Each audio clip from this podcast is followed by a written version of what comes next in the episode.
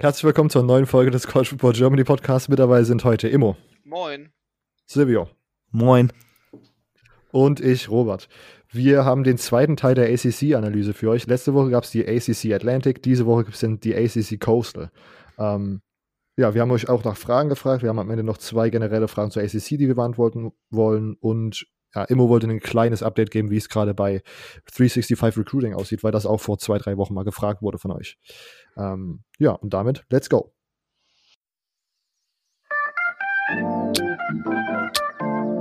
Hey, ihr hört den College Football Germany Podcast mit Silvio, Imo und Robert. Und jetzt viel Spaß bei dieser Episode.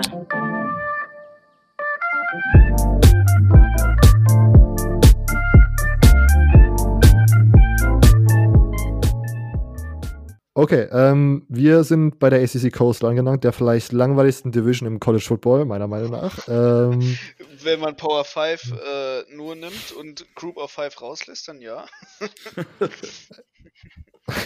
okay, ähm, und wie immer haben wir. Independent. ich meine, wahrscheinlich gibt es sogar einfach Group of 5 Divisions, die auf jeden Fall besser sind als diese Division. Ja, vermutlich. Ja, also, aber wie immer, äh, gewohntes Spiel, wir haben die Zahlen 1 bis 7. Ich habe die sieben Teams dann diesen Zahlen random zugeordnet. Also, das hat nichts mit den Standings in der, Conf äh, in der Division zu tun. Und ich lasse jetzt Immo und Silvio immer abwechselnd die Zahlen nennen und wir besprechen dann das jeweilige Team. Wir machen das wieder in der Condensed Version, also halten uns an einen äh, kleinen Plan, den wir ausgearbeitet haben. Ähm, ja, und dann, ohne viel weiter zu labern, darf Immo wieder anfangen. Äh, du hast den Vortritt, du hast die Zahlen 1 bis 7. Jo, äh, dann nehme ich doch mal die 1. Die 1. Wir sind bei der University of Miami, Coral Gables. ähm, Dritter in der ACC Coastal mit einem Conference-Record von 4-4 und einem Overall-Record von 6-7. Immo, wir starten einfach direkt mit den Highlight- und Lowlight-Games aus 2019. Jo, ähm, Highlight- und Lowlight-Games. Wir hatten ja einen schönen Start in der Saison. Ähm, man durfte gegen die Gators spielen. Äh, wenn ich jetzt fies wäre, würde ich natürlich sagen, das ist das Lowlight, weil sie nicht gewonnen haben gegen die Florida Gators. Einige Leute würden ja sagen, das war das absolute Highlight der Saison. Ähm, ähm, okay. Wie kommt das denn bloß? Ähm, Nein, also ich muss sagen, also ich bin ein bisschen diese Saison natürlich Georgia Tech Hater, ähm, die mir nicht so viel gefallen haben. Ähm, deswegen könnte man natürlich das Overtime-Game gegen Georgia Tech nehmen, aber Georgia Tech hat sich ja nicht so schlecht diese Saison gemacht, deswegen ist es eigentlich ein bisschen schade, weil Overtime, das kann schon mal passieren. Was für mich aber eher dann ein bisschen äh, einen Stutzen gebracht hat, war das letzte Spiel der regulären Saison für Miami, äh, wo es gegen die Duke Blue Devils ging. Und wer die Duke Blue Devils verfolgt, das werden natürlich nicht so viele tun, weil es ist halt einfach nicht dafür bekannt, ein krasses Team zu sein. Der weiß, sie sind nur 5-7 diese Saison gegangen. Und dann, dass aber man als Miami-Team doch so stark verliert und halt am Ende, am Ende des Spiels wirklich erst das Spiel eigentlich weggegeben hat. Man hat bis zum dritten Quarter sich eine stabile Führung aufgebaut und dann halt aber im letzten Quarter so wegzubrechen, das war ziemlich bitter von Seiten Miamis und das war eigentlich so für mich das saisonale Lowlight ähm, von der Miami. Also man könnte natürlich auch natürlich das FIU-Game mit reinnehmen. Das ist auch natürlich ein bisschen peinlich, gegen den Stadtrivalen zu verlieren. Aber Spiel, spieltechnisch war es eigentlich doch schon ja, schlechter, wirklich gegen, gegen die Duke zu verlieren. Dann muss man natürlich aber auch die Highlights der Saison sehen. Da gab es für die Hurricanes glücklicherweise auch eine. Für mich war es ganz klar das Spiel gegen Virginia. Hat gegen, gegen ein starkes Team ein gutes Spiel abgeliefert, stabil sich den Sieg eingefahren. Und ich fand eigentlich, das war ein Spiel, da konnte man richtig gut und stolz drauf sein, ähm, dass man da die Cavaliers geschlagen hat. Ähm, waren ja auch am Ende der Vize-Champion der Conference. Perfekt. Gut zusammengefasst, Immo. Wir machen gleich weiter mit der Recruiting Class 2020. Was sind deine generellen Einschätzungen? Was ist deine generelle Einschätzung zu der Class? Hast du interessante Spieler äh, dort auf, auf dem Plan? Und was ist der wichtigste, wer ist der wichtigste Incoming Freshman? Ähm, ja, ich finde erstmal, also man muss natürlich von vornherein sagen, ich finde 2020 Miami hat echt wirklich gut rekrutiert. National Ranking Platz 13. Das ist krass. ACC Platz 2. Hinter Clemson und dafür muss man dran denken, dass nach wie vor Miami nicht so eine super starke Saison gespielt hat, nur 6-7, dann aber National Ranking Platz 13 eingefahren, so man ist nicht mal im National Ranking, man ist nicht mal in der Top 25, aber ist im Recruiting in der Top 13 auf dem 13. Platz. Ähm, das ist natürlich schon ein ziemlicher Hammer gewesen. Ähm, man muss einfach sagen, Miami hat mit Manny Diaz, glaube ich, einen wirklich fantastischen Recruiting Coordinator ähm, und Head Coach natürlich in einem so ungefähr. Ähm, also man hat, einen, man hat, einen, super Recruiter, möchte ich damit sagen. Ähm, das ist einfach, das ist einfach eine super, super starke Sache. Ähm, man hatte mit, mit Dan Enos, der jetzt natürlich bei Cincinnati ist, zwischendurch einen super guten Offense Coordinator. Es hat viele Spieler angelockt. Ähm, da hatte man einfach einen guten Durchlauf bei Miami und dann so eine Recruiting-Class einzufahren, ähm, das war schon sehr stabil einfach. Man hat wirklich viel lokal rekrutiert, das war wirklich sehr wichtig für die Class. Man hat es wieder geschafft, einfach Spieler aus Miami zu holen, in die Class zu holen und ähm, ja, das ist einfach super. Man hat halt haufenweise Four-Stars gesigned, ähm, richtig viele talentierte Spieler hat man sich daran geholt und ähm, da kann man jetzt natürlich ein bisschen nach dem Ranking gehen, so zum Beispiel Chantis Williams. Ähm, Chance Williams, super Spieler, den man sich da geholt hat, lokal Orange Park, Florida, das ist irgendwo im Großraum Miami. Ähm, da hat man sich einen super Spieler geholt. Meiner Meinung nach somit der beste Impact-Spieler, der jetzt kommt, ist Michael Reddings, das ist the Third von der IMG Academy. Das ist ein sehr guter Spieler. Das ist mit so der Spieler, von dem ich immer mal wieder was gehört habe aus der Class von denen. Ähm, ich glaube, da haben sich einen super Spieler geholt. Ansonsten, dass sie Tyler van Dyke quasi geflippt haben, ja, kann man drüber diskutieren. Ich war jetzt nicht so riesig begeistert. Ich weiß nicht, ob sie sich Quarterback-technisch da so einen super großen Gefallen getan haben. Ähm, ich fand ihn nicht so hammerkrass, aber was man natürlich bei dem hervorheben kann, der hat einfach mit ein paar Deutschen zusammengespielt, weil an der Suffolk Academy, wo er Highschool gespielt hat, ähm, werden auch jedes Jahr einige International Player aus Europa platziert, jedes Jahr. Und ähm, das ist somit die einzige Erwähnung, die ich da bringen kann. Okay, ähm, für Miami 2020 wäre es dein Player to watch. Miami 2020 ähm, Player to watch muss man natürlich ein bisschen gucken. So, ich, wenn man jetzt fies ist, könnte man natürlich sagen Tate Martell. einfach, aber also so, so ein bisschen natürlich, also von der Schadensfreude heraus Tate Martell Player to watch, einfach um zu gucken, passiert da noch was oder passiert da nichts. Ähm, ich glaube, das ist so, so für mich das Interessanteste eigentlich bei Miami. Ich muss wirklich zugeben, ich habe mich nicht super stark damit beschäftigt, ähm, welche Player da noch mit da bleiben. Was ich aber mitbekommen habe, ist zum Beispiel, dass Nkosi Perry ähm, auf der Quarterback-Position aktuell wieder sehr viel Lob abbekommt. Ähm, da, ja, er hat wirklich okay. in den News jetzt Spring Practice und alles viel Lob bekommen. Ähm, natürlich, ja, okay, fand ich auch erstaunlich. Aber er soll angeblich mit der Player sein, den man sich anschauen soll. Ähm, ansonsten natürlich Jaron Williams ähm, ist auch noch da. Ähm, oder warte? Nee, er ist nicht, nicht mehr da. Genau, Jaron Williams ist ja im Transferportal, deswegen Nkosi Perry. Ähm, schauen wir mal. Vielleicht Next Man Up. Next Man Up, wer ähm. weiß, wer weiß. Wirklich, bei Miami muss ich ehrlich sagen, da ist nicht so viel, was halt also auch teilweise wiedergekommen ist. Oder halt die, also, die wiederkommen, die haben halt gar nicht so krasse Statistiken aus dem letzten Jahr, die sie mitnehmen. Ähm, das muss man nämlich auch sagen, weil das Running und Passing Game, es war sehr aufgeteilt. Was natürlich auch daran liegt, dass Tate Martell noch nie nicht viel gespielt hat, außer den einen Drive im Bowl Game, ne? Weil hätte der gespielt, hätte der wahrscheinlich relativ gute Nummern und wäre jetzt klar ja. der, Starting ja. der Starting Quarterback für Ich meine, er war ja auch auf der Highschool gut, ne? Das soll ja was Richtig. Hm. Ja. Man darf aber da auch nicht Eric King vergessen, gell, der jetzt kommt. Ja. Ja, ja der ist natürlich äh, absolut watchable. Ja, also King sowieso. Also der und Perry werden sich auch um den Starting-Spot bekriegen. Wenn, wenn ein Cozy Perry den Starting-Job bekommt, dann weiß ich nicht. Vielleicht muss Miami gecancelt werden einfach. Dann äh, zahlt Tate Martells Papa ein bisschen mehr Geld. Dann geht das auch wieder. ähm, wir haben letztes Mal schon besprochen, dass der ACC-Schedule ja eigentlich immer einfach ist, weil man eigentlich konferenzbedingt immer gegen schlechte Teams spielt.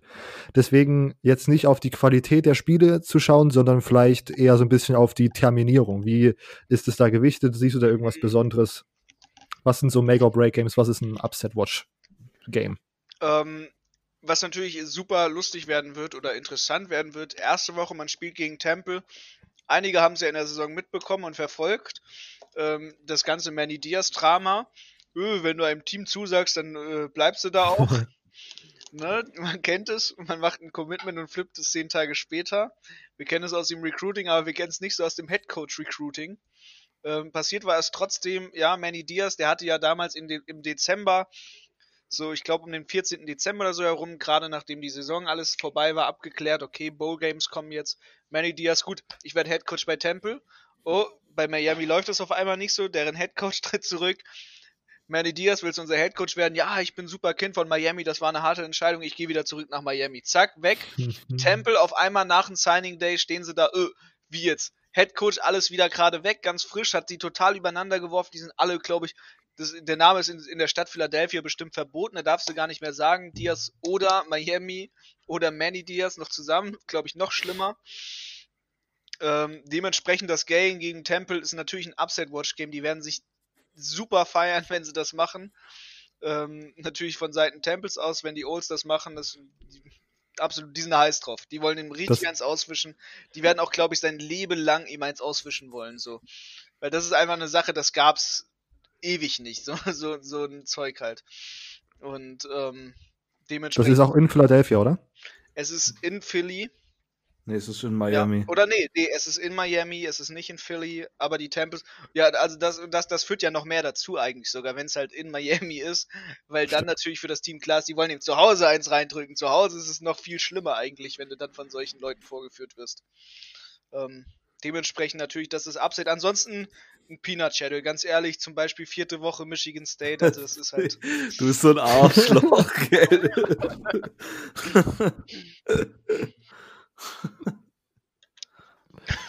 Der musste sein.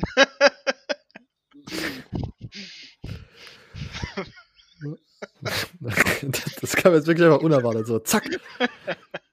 Silvio angeschossen. Ja.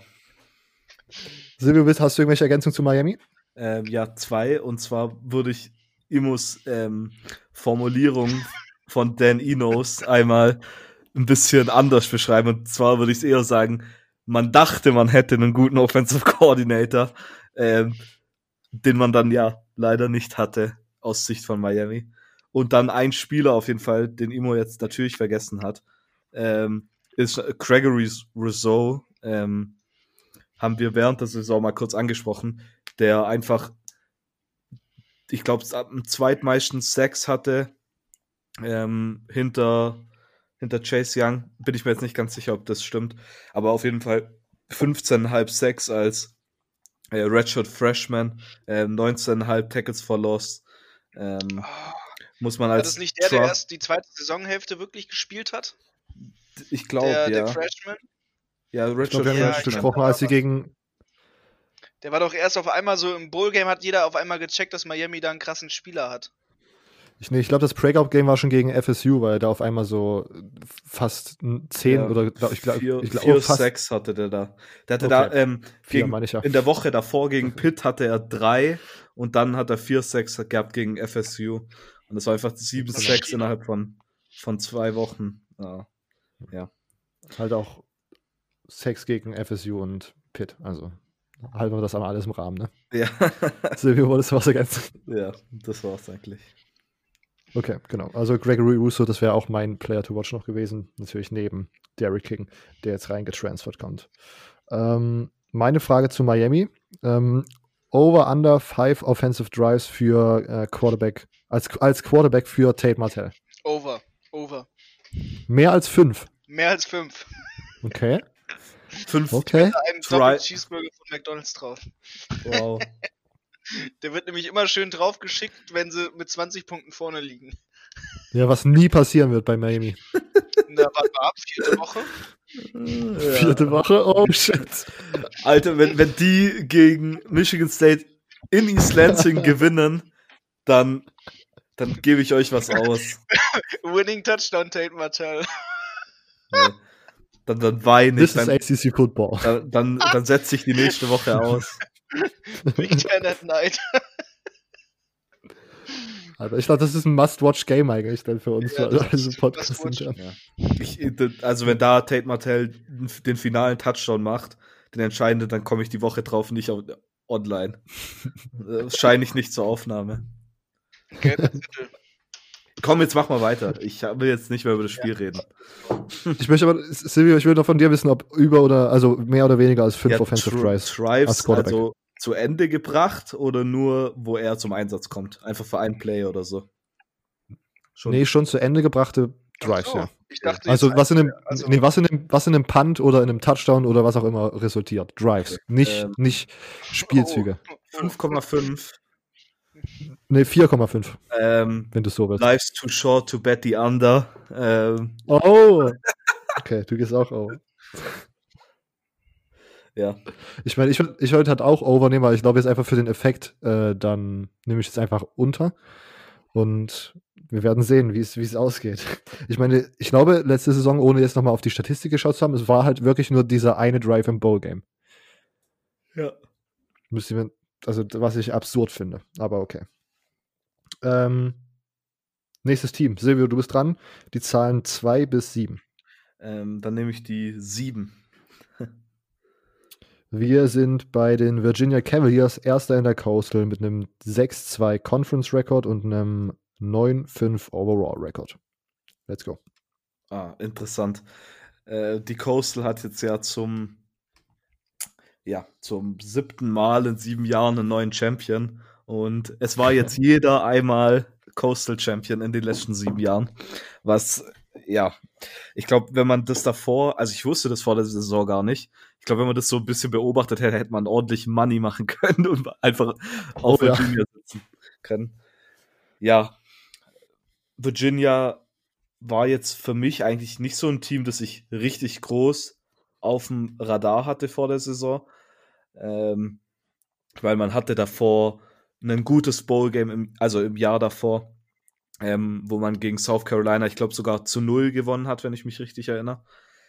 Aber ich meine, da waren sie jetzt auch nicht so ein Team, das einen von Socken haut oder aus, aus den Schuhen zieht, wie man immer das auch, auch nennen will. Äh, ich, ich weiß nicht richtig, wie die, wie die Redewendung gibt. Ähm, Ja. äh, ja, man hat dann trotzdem aber eine relativ, ja, man kann, muss auf jeden Fall sagen, eine gute Saison gespielt. Ich meine, für mich das Highlight-Game war auf jeden Fall der Sieg gegen Virginia Tech im Commonwealth Cup. Vor allem, weil man dann da ja seit Jahren nicht mehr gewonnen hatte, wenn, wenn ich es richtig in Erinnerung habe.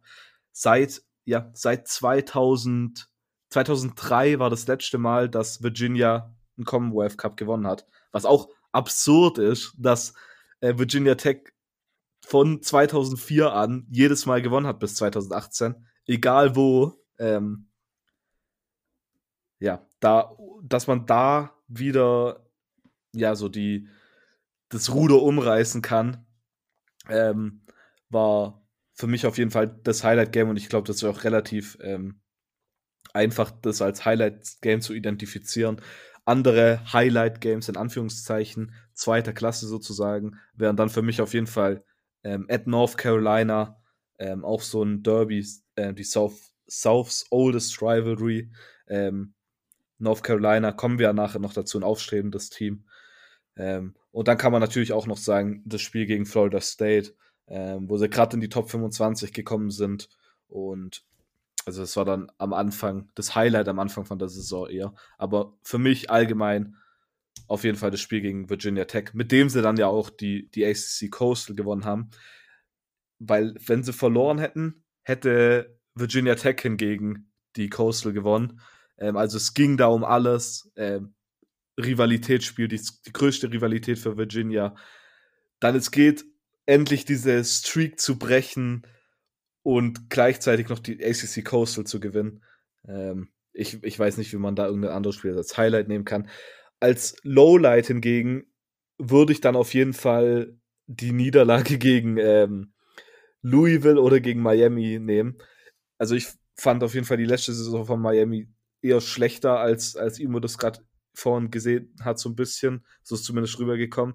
Also ich fand, nur neun Punkte gegen Miami zu machen und gegen das Team zu verlieren, war, war, war für mich, fand ich nicht gut. Natürlich könnte man jetzt einfach sagen, das Spiel gegen Clemson, da wurde man komplett zerstört im ACC Championship Game, aber dann hat man auch irgendwie wieder genau das erwartet. Also ich wäre irgendwie geschockt gewesen, hätte Clemson die nicht so abgeschossen. Ähm, natürlich 62 zu 17 ist, ja, äh, sehr, sehr deutlich. Äh, aber ich glaube, kein Mensch hat erwartet, dass Bryce Perkins das Team zu einem Sieg gegen Clemson führen kann. Ich glaube, da wäre ich vom Stuhl gefallen, wenn das passiert. Äh, von daher würde ich die Niederlage gegen Miami nehmen. In Miami Gardens gegen die University of Coral Gables. Ähm, ja, Danke. also das war auf jeden Fall für mich das Slogan. Ja, ich, ich, man muss es ja immer durchziehen für dich. Ähm, du bist ja, ja, da so fixiert drauf, dass es die University of Coral Gables ist. Ähm, ich glaube, wenn, wenn Leute dich fragen, äh, was hältst du eigentlich von Miami, fragst du dich, was ist Miami? Ich kenne nur Coral Gables. ich finde FIU echt gut. ist doch meine Antwort. ja. ähm, wenn komm, wir, wir zur Recruiting Class schauen. Genau kommen wir zum Recruiting und da war es wieder relativ schlecht, kann man sagen. Also, ich meine, man hat im Jahr davor in die Top 4, ja, das ist jetzt wieder eine andere Geschichte. Ähm, man ist im Jahr davor in die Top 40 gekommen, zum ersten Mal wieder ähm, von den Recruiting-Klassen allgemein und ist dieses Jahr nur in Anführungszeichen auf Platz 48 gekommen. Äh, man hat aber zwei äh, Four-Stars sich sichern können. Das sind einmal Andrew äh, Gantry, ein 6'8 großer Tackle, ähm, auf jeden Fall massiver Typ, ähm, und Jonathan Horton. Ähm, und äh, was man da, dazu noch sagen kann, Andrew Gantry ist tatsächlich sogar ein Top 100 Recruit, also ein sehr guter Four-Star. Ähm, und Jonathan Horton ist ein Weakside Defensive End, 6'5 groß, also auch, ja, große Typen auf jeden Fall. Ähm, sonst hat man wieder viele Three Stars geholt, auch einige solide Leute, wie zum Beispiel einen, der ist ähm, Elijah Gaines, ähm, ist ein In-State Recruit, der glaube ich aber auch relativ hoch bei Virginia Tech im Rennen war und bei Penn State. Von daher, dass man sich so einen Spieler holt, ist ein sehr wichtiges Ding. Ähm, allgemein aber jetzt nicht nichts Spezielles. Ich meine, in der ACC auch nur Rang 9 ja, Impact Player würde ich wahrscheinlich einen von den beiden Freshmen, den Top-Rated Freshmans nehmen. Ist natürlich auch immer das Einfachste, das zu sagen, aber äh, ich, ich habe es letztes Mal, glaube ich, schon gesagt, Offensive Tackles, finde ich, sind sowas, die als Freshman immer gut reinkommen können. Für mich, also kommt mir zumindest so vor, weil mir kommt es immer so vor, als wird viele Offensive Liner sehr ver häufig verletzt sein und dann, wenn du einen hochgerankter, highly touted, ähm, um es einfach jetzt mal so zu nennen, äh, Recruit bist, da einfacher reinrutschen kannst, als wenn du ein ja, low-ranked, ähm, under the radar Recruit bist. Gut, soll ich dann Dem, noch andere Off-Season-Moves ja. direkt weitergehen oder hast du noch eine? Genau, nee, nee. Okay. Äh, ja, wenn wir mal zu den Off-Season-Moves kommen, dann ist auf jeden Fall eins, was sehr interessant sein wird, wie das gehandelt wird. Das ist der Abgang von Bryce Perkins als Quarterback, der jetzt ja weg ist. Ähm, war ja letztes Jahr Senior, ist ja damals getransfert zu ähm, Virginia von Arizona State. Jetzt gucke ich aber gerade mal, ich hoffe hoff natürlich schon, dass das stimmt, gell? Dass der nicht mehr da ist. Chris ja. Perkins ist weg. Ist weg, ja. ja. Ich da, dachte ja. jetzt gerade nur, das wäre nämlich jetzt peinlich gewesen. Nee, Von daher, nee, nee, ich hatte jetzt doch eine Debatte drüber.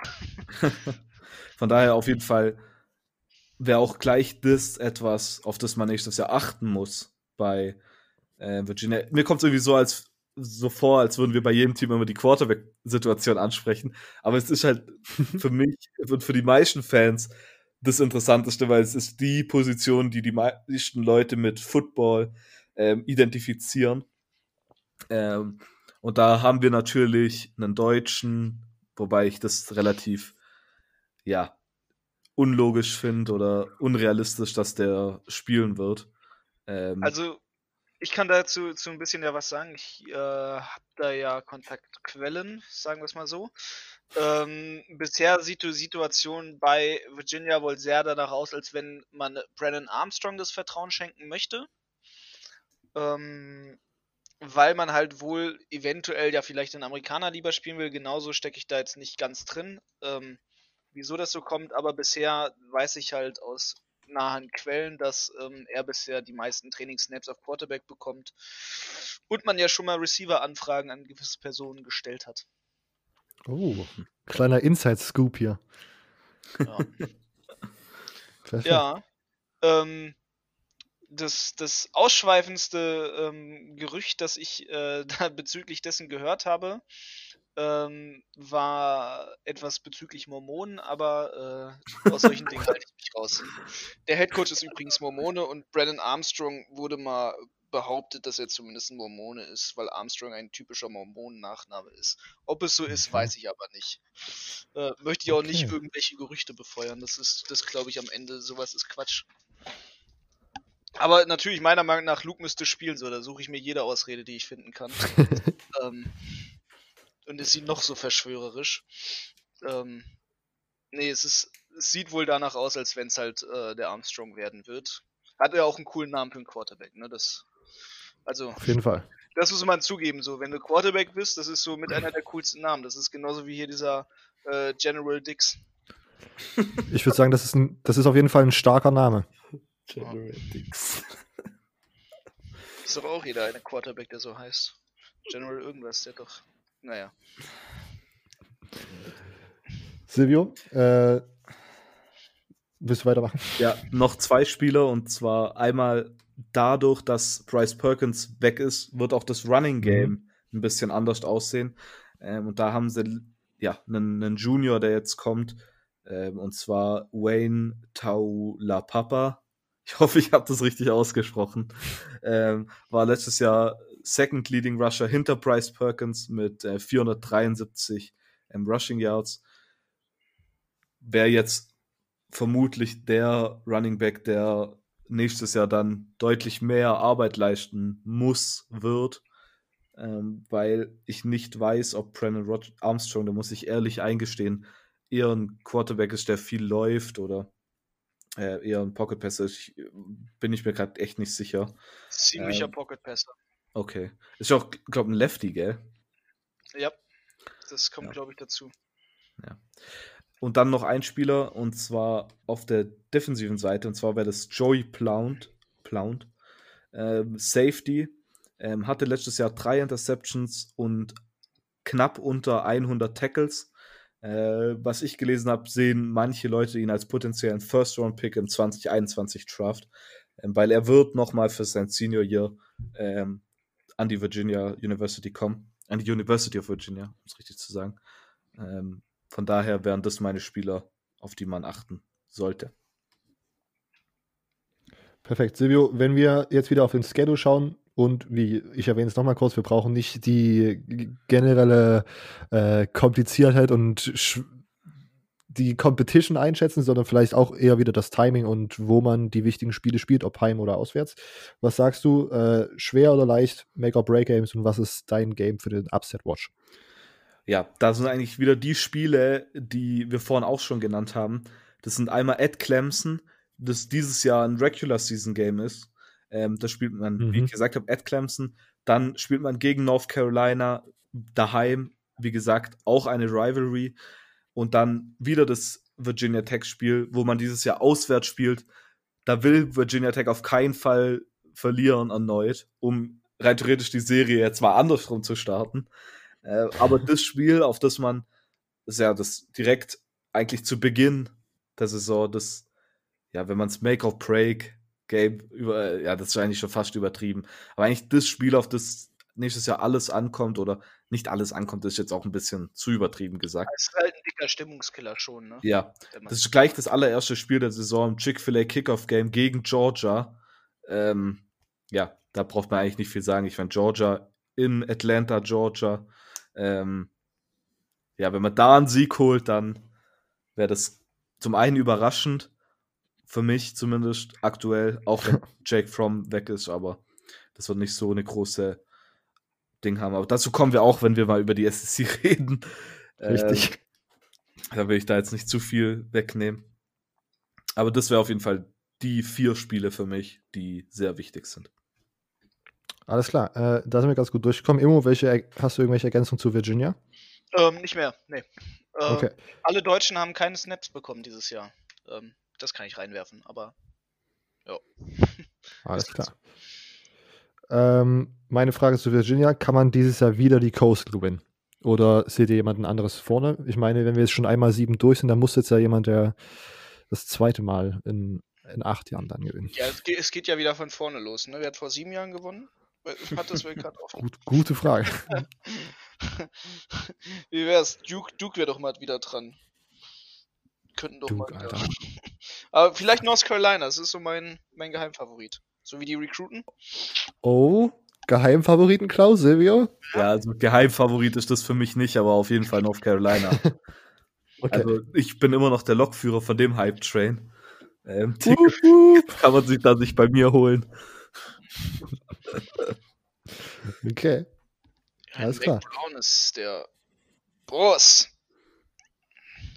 Ähm, ja. Ja, pff, nee. So. Okay, gut, alles klar. Ich meine, mit den Dance Moves, die Mac Brown hat, da kann man halt Ja. auch nicht. Ne? Ja, nee, kann man nicht. Also das Ding ist halt 2020 äh, Coastal kann man halt ganz klar sagen, so man man weiß, das ist, das ist eine Wundertüte, weil halt Virginia Bryce Perkins nicht mehr hat und dadurch die QB Situation komplett neu ist. Alle anderen Teams sind nicht so eingespielt. Ich meine, die waren letztes Jahr alle nicht so der Oberburner, das ist halt complicated. Das wird schwer einzuschätzen. Interessant. Für Leute, die ACC gut finden.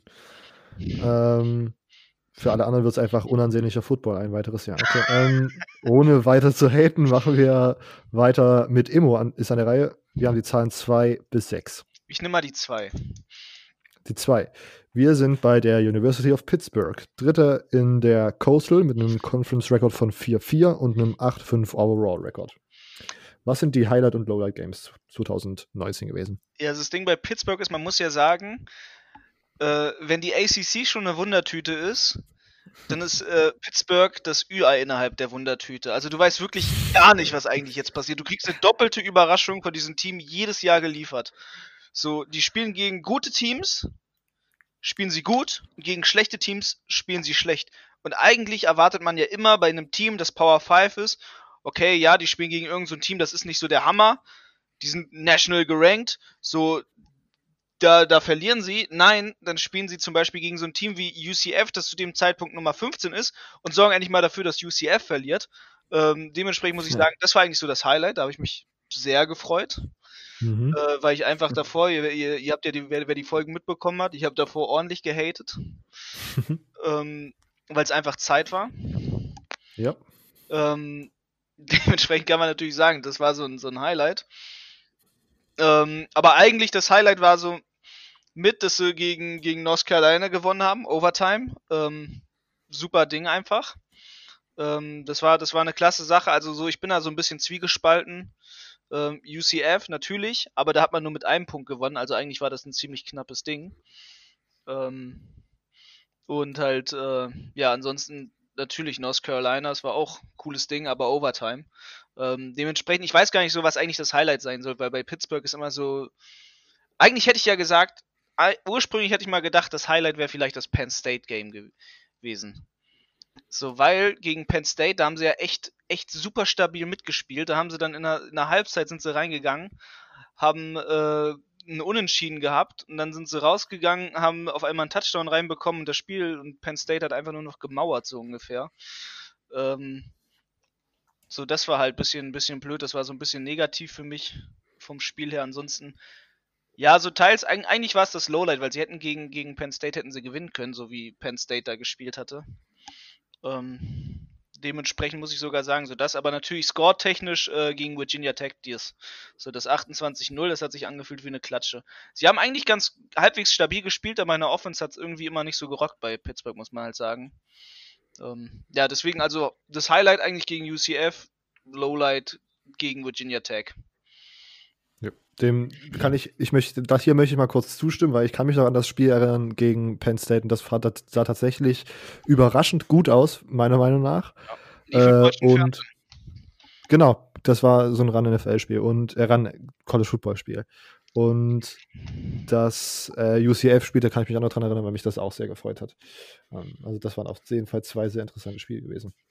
Ähm, schauen wir aus Recruiting 2020, Immo. Was ist deine generelle Einschätzung? Was sind die Spiele, die für dich rausstechen? Gibt es vielleicht sogar Freshmen, die schon einen größeren Impact haben könnten?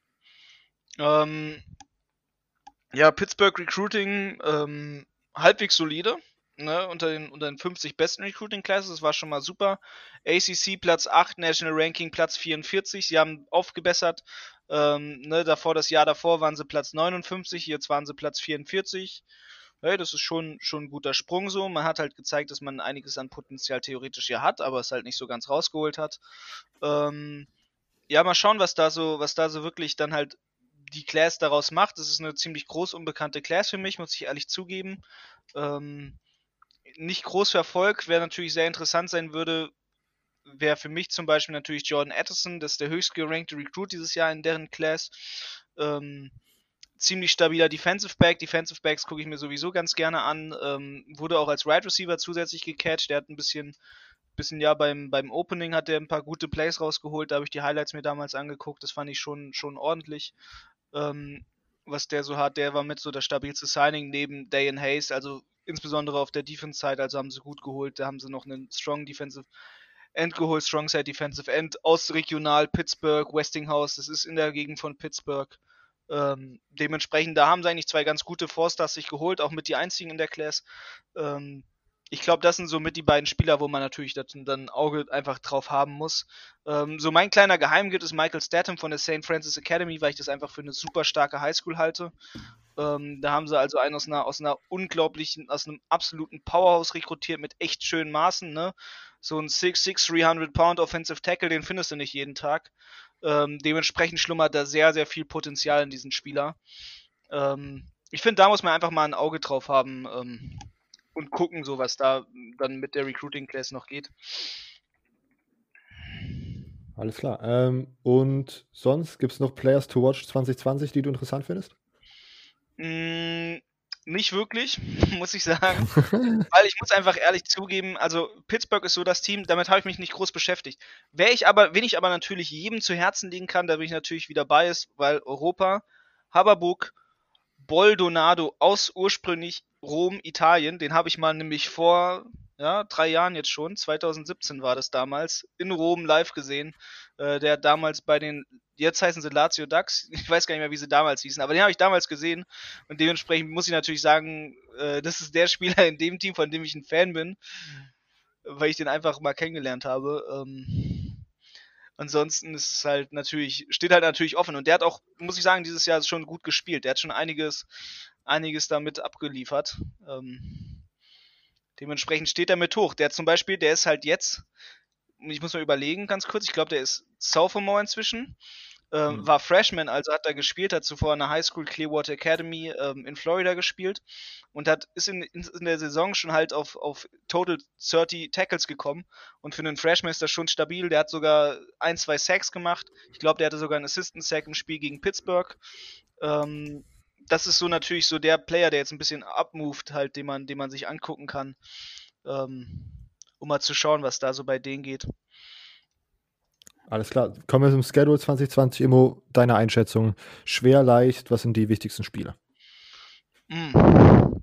Ja, Pittsburgh natürlich. Ähm, das Problem ist, glaube ich, bekannt, einfach dadurch, dass sie eine Wundertüte sind. Ähm, sie haben einen erstaunlich leichten Start, also auch natürlich ACC, ja, ich muss es auch zugeben, natürlich ist es nicht, es ist nicht das schwerste Channel, aber sie haben schon wirklich ein, ein angenehmes Channel für den Anfang. Sie spielen gegen Miami, Ohio, sie spielen gegen Marshall, zweimal Group of Five, dann kommt Richmond, FCS, dann kommt die Duke University. Duke ist jetzt auch nicht bekannt für den krassesten Football, die kennt man für Basketball.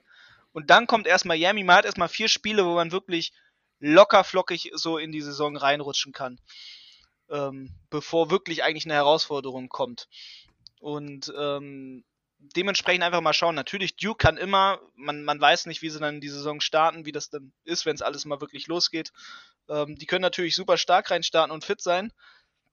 Aber im theoretischen Ausmaße her haben sie eigentlich erstmal vier Spiele, die stark sind, aber danach muss ich auch wirklich sagen, danach wird es halt hart. Also Miami natürlich diskutabel, ähm, aber dann Notre Dame, Georgia Tech vielleicht, wer weiß, was da noch so kommt. Dann Florida State, Virginia Tech, North Carolina, Virginia, Syracuse.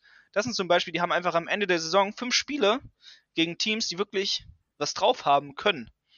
Und ähm, das ist schon gefährlich. Ich finde es einfach gut, dass man bei der ACC immer sagen muss, das sind Teams, die was drauf haben können. Vielleicht haben sie was drauf. Ja, man weiß halt immer nicht, ob die ACC super stark ist oder ob nur Clemson super stark ist. Und das ist halt jedes Jahr offen. Ja, okay. Naja.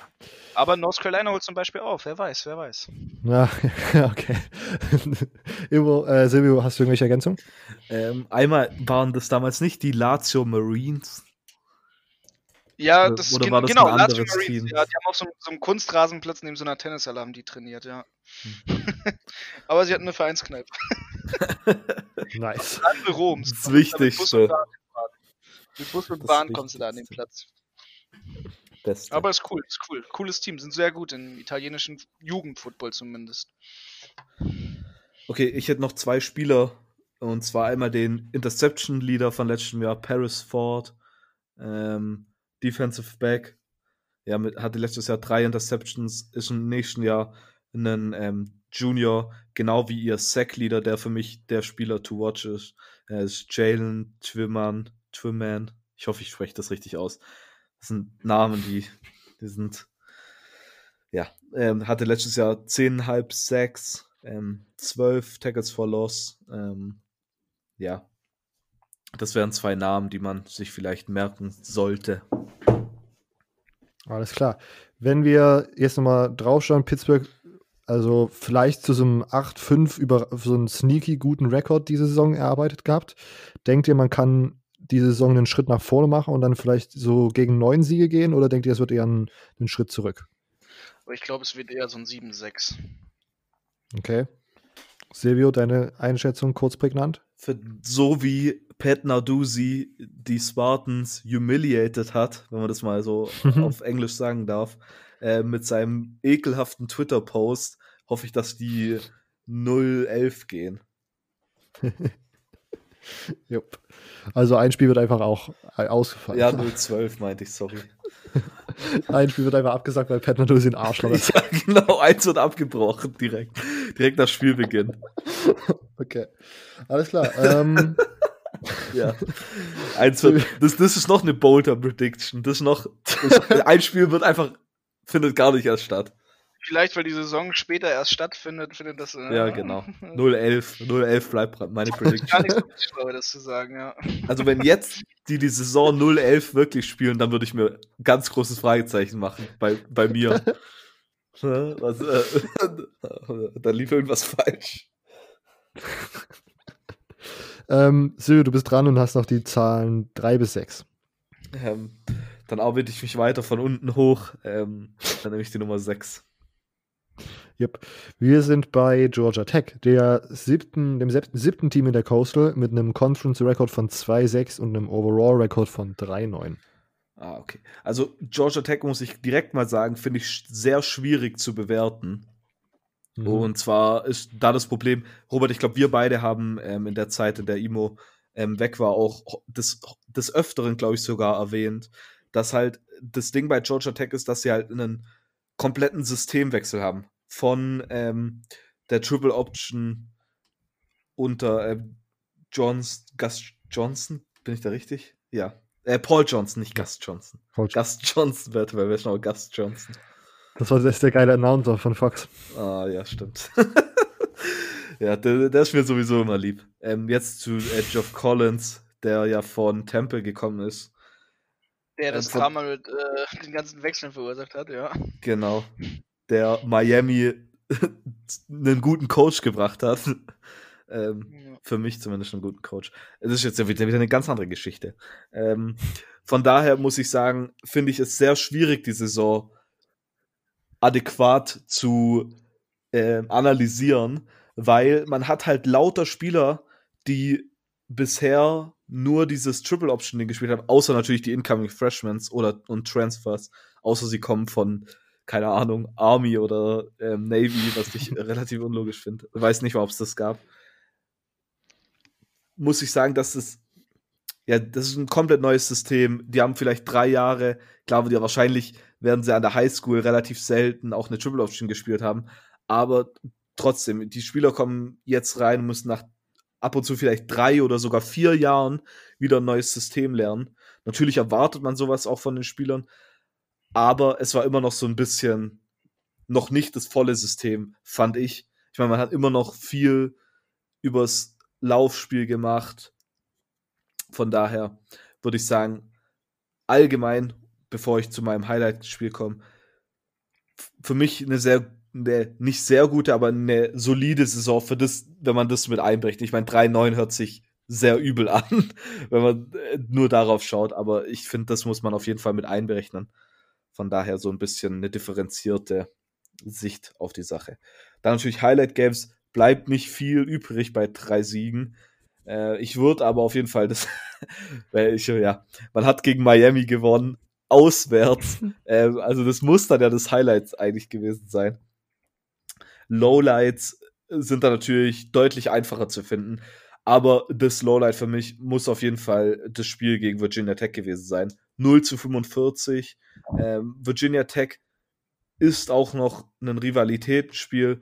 Ähm, ich glaube, Battle of the Techs heißt es. Ich bin mir gar nicht sicher. Ähm, und dann halt so eine Klatsche zu bekommen, daheim. Äh, man kann es nicht anders sagen, als dass sie aus dem Spielfeld, ja, vom Feld geprügelt worden sind. Ähm, von daher wären das meine Highlight-Spiele Miami und mein Lowlight-Spiel Virginia Tech. Sonst, na, oh, äh, natürlich, man könnte auch die Citadel sagen in Overtime. Schon gerade Ähm, gesehen. ja, Holy shit. das habe ich gerade komplett übersehen, sorry. Ähm, aber ich würde würd trotzdem wahrscheinlich bei Virginia Tech bleiben. Ich meine, die Citadel hat mal gegen Alabama vor zwei Jahren zur Halbzeit unentschieden oder so ges gespielt. das, ist so das, das ist so das Achievement, was sie noch so drei Jahre angeführt hat. Hey, wir haben vor drei Jahren mal unentschieden gespielt gegen ja, zur. Halbzeit, zur das Halbzeit. Spiel, ja. Spielt Citadel nicht sogar irgendwie als einziges FCS-Team Triple Option? War da nicht sogar irgendwas damit, dass es sogar Das kann so weit sein. kommt? Das, kann Das muss ich jetzt mal schnell recherchieren. Das, das, dann, dann musst du nämlich Es deine ist auf Meinung jeden ändern. Fall die Citadel, das Citadel- weiß ich, dass es eine Militärschule ist. Dann spielen sie Triple Option, aber sowas von. Also Militärschulen und Triple Option. Hier, Ja. ja, direkt hier. Citadel vs. Alabama Triple Option 2018. Triple Option Football Academy. Citadel. ja. ja, Rights Triple Option to 24-7, 24 Overtime. Ja, also.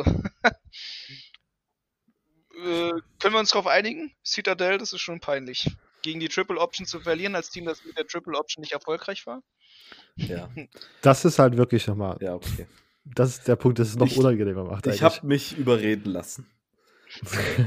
Man, man wendet sich ab von der Triple Option, weil man denkt, dass es ähm, man mit dem, ja, mit der Zeit gehen will und dann wird man von einem FCS Triple Option Team zerstört. Nee, zerstört war es jetzt auch nicht. Ähm, aber man verliert in der Overtime. Stimmt, das weiß ich sogar noch. Jetzt, jetzt wo, wo wir es haben, kann ich mich sogar daran erinnern, dass das ziemlich peinlich war. Dass die ist Leute da ziemlich, ziemlich sich drüber lustig gemacht haben. Wir auch. Ja, stimmt. Stimmt. Ja, kommen wir aber mal zum Recruiting, weil da sah es deutlich rosiger aus. Ähm, ziemlich, sagt man überhaupt, rosig heißt schlecht, gell? Ich weiß es gar Rosig nicht. ist gut. Ich weiß es nicht. Ist rosig gut oder schlecht? Rosig ist gut. Bist Das sieht sicher? rosig aus. Rosige Zukunft, ja. Das ist eine gute Sache. Ah ja, nicht relativ rosig sicher. aus, ja. Sag Ja, mal, okay. Redewendung. Man sollte Redewendungen nur benutzen, wenn man sie auch versteht.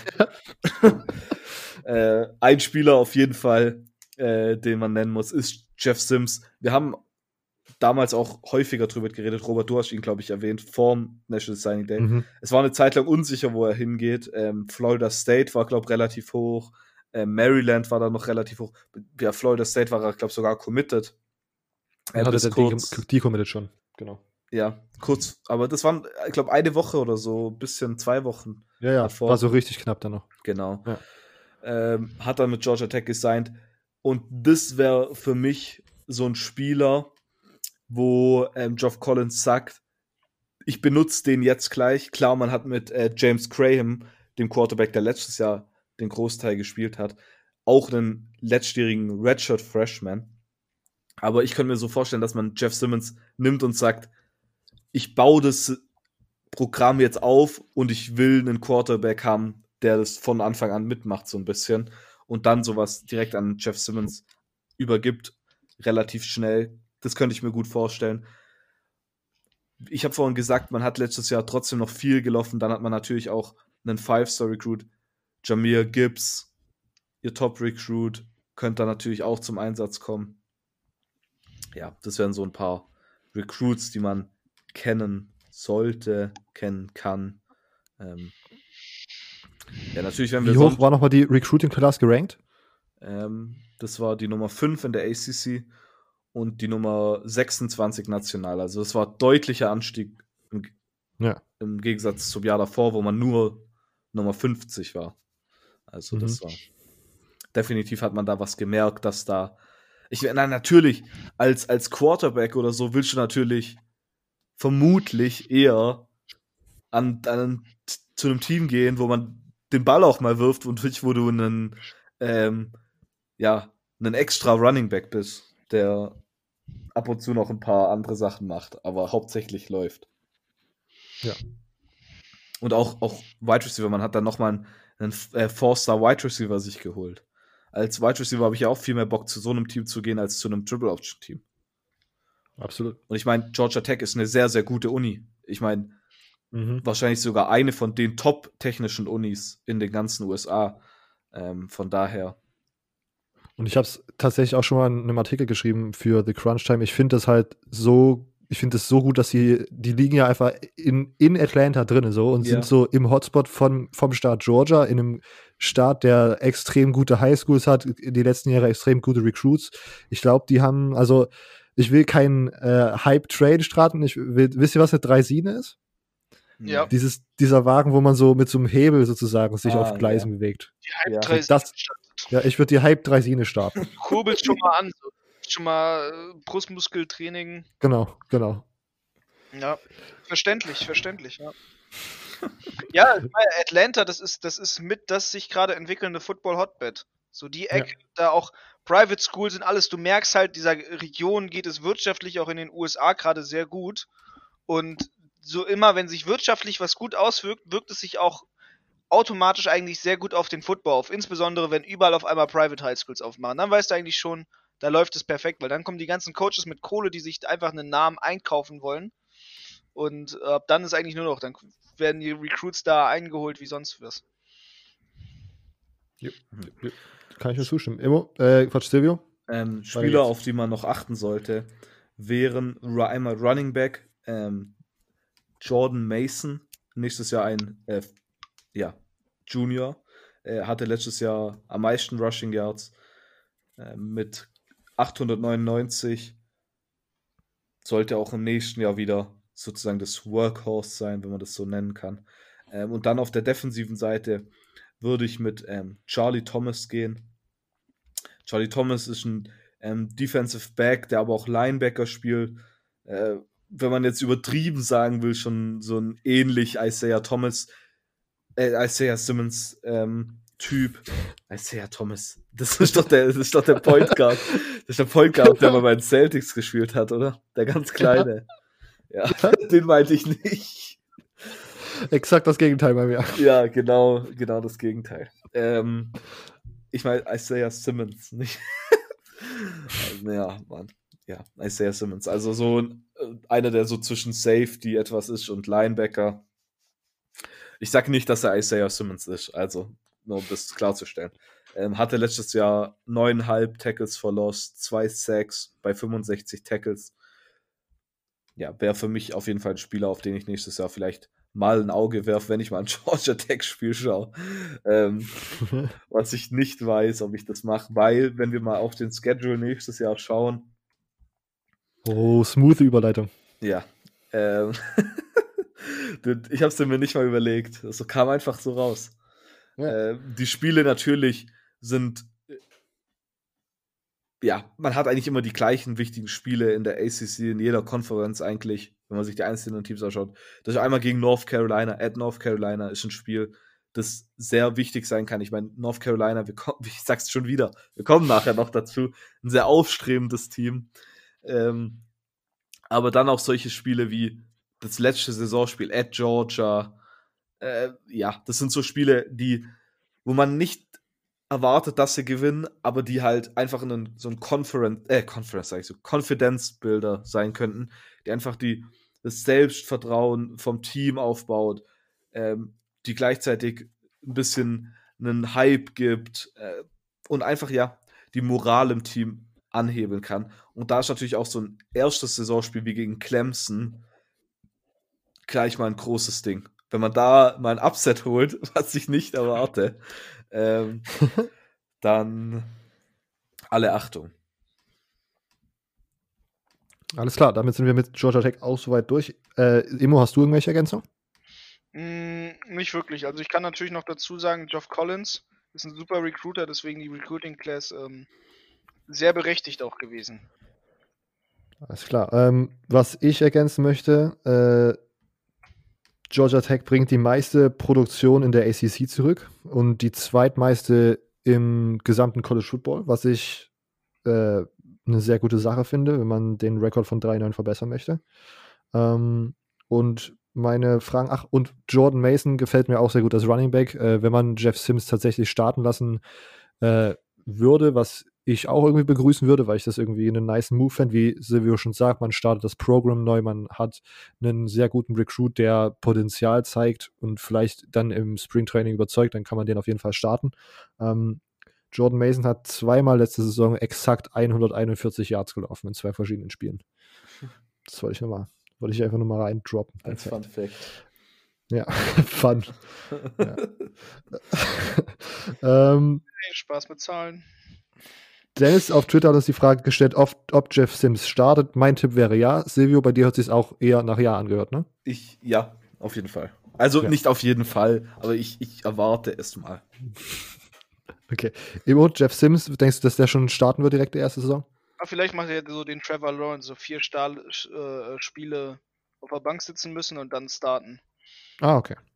Also ich, ich, ich kann es mir vorstellen, aber das Ding ist halt natürlich, wir haben jetzt so eine unpräzise Preseason. Und äh, das versaut so ein bisschen halt die Springcamps, dass man halt, es hätte perfekt eigentlich jetzt schon rausfinden können.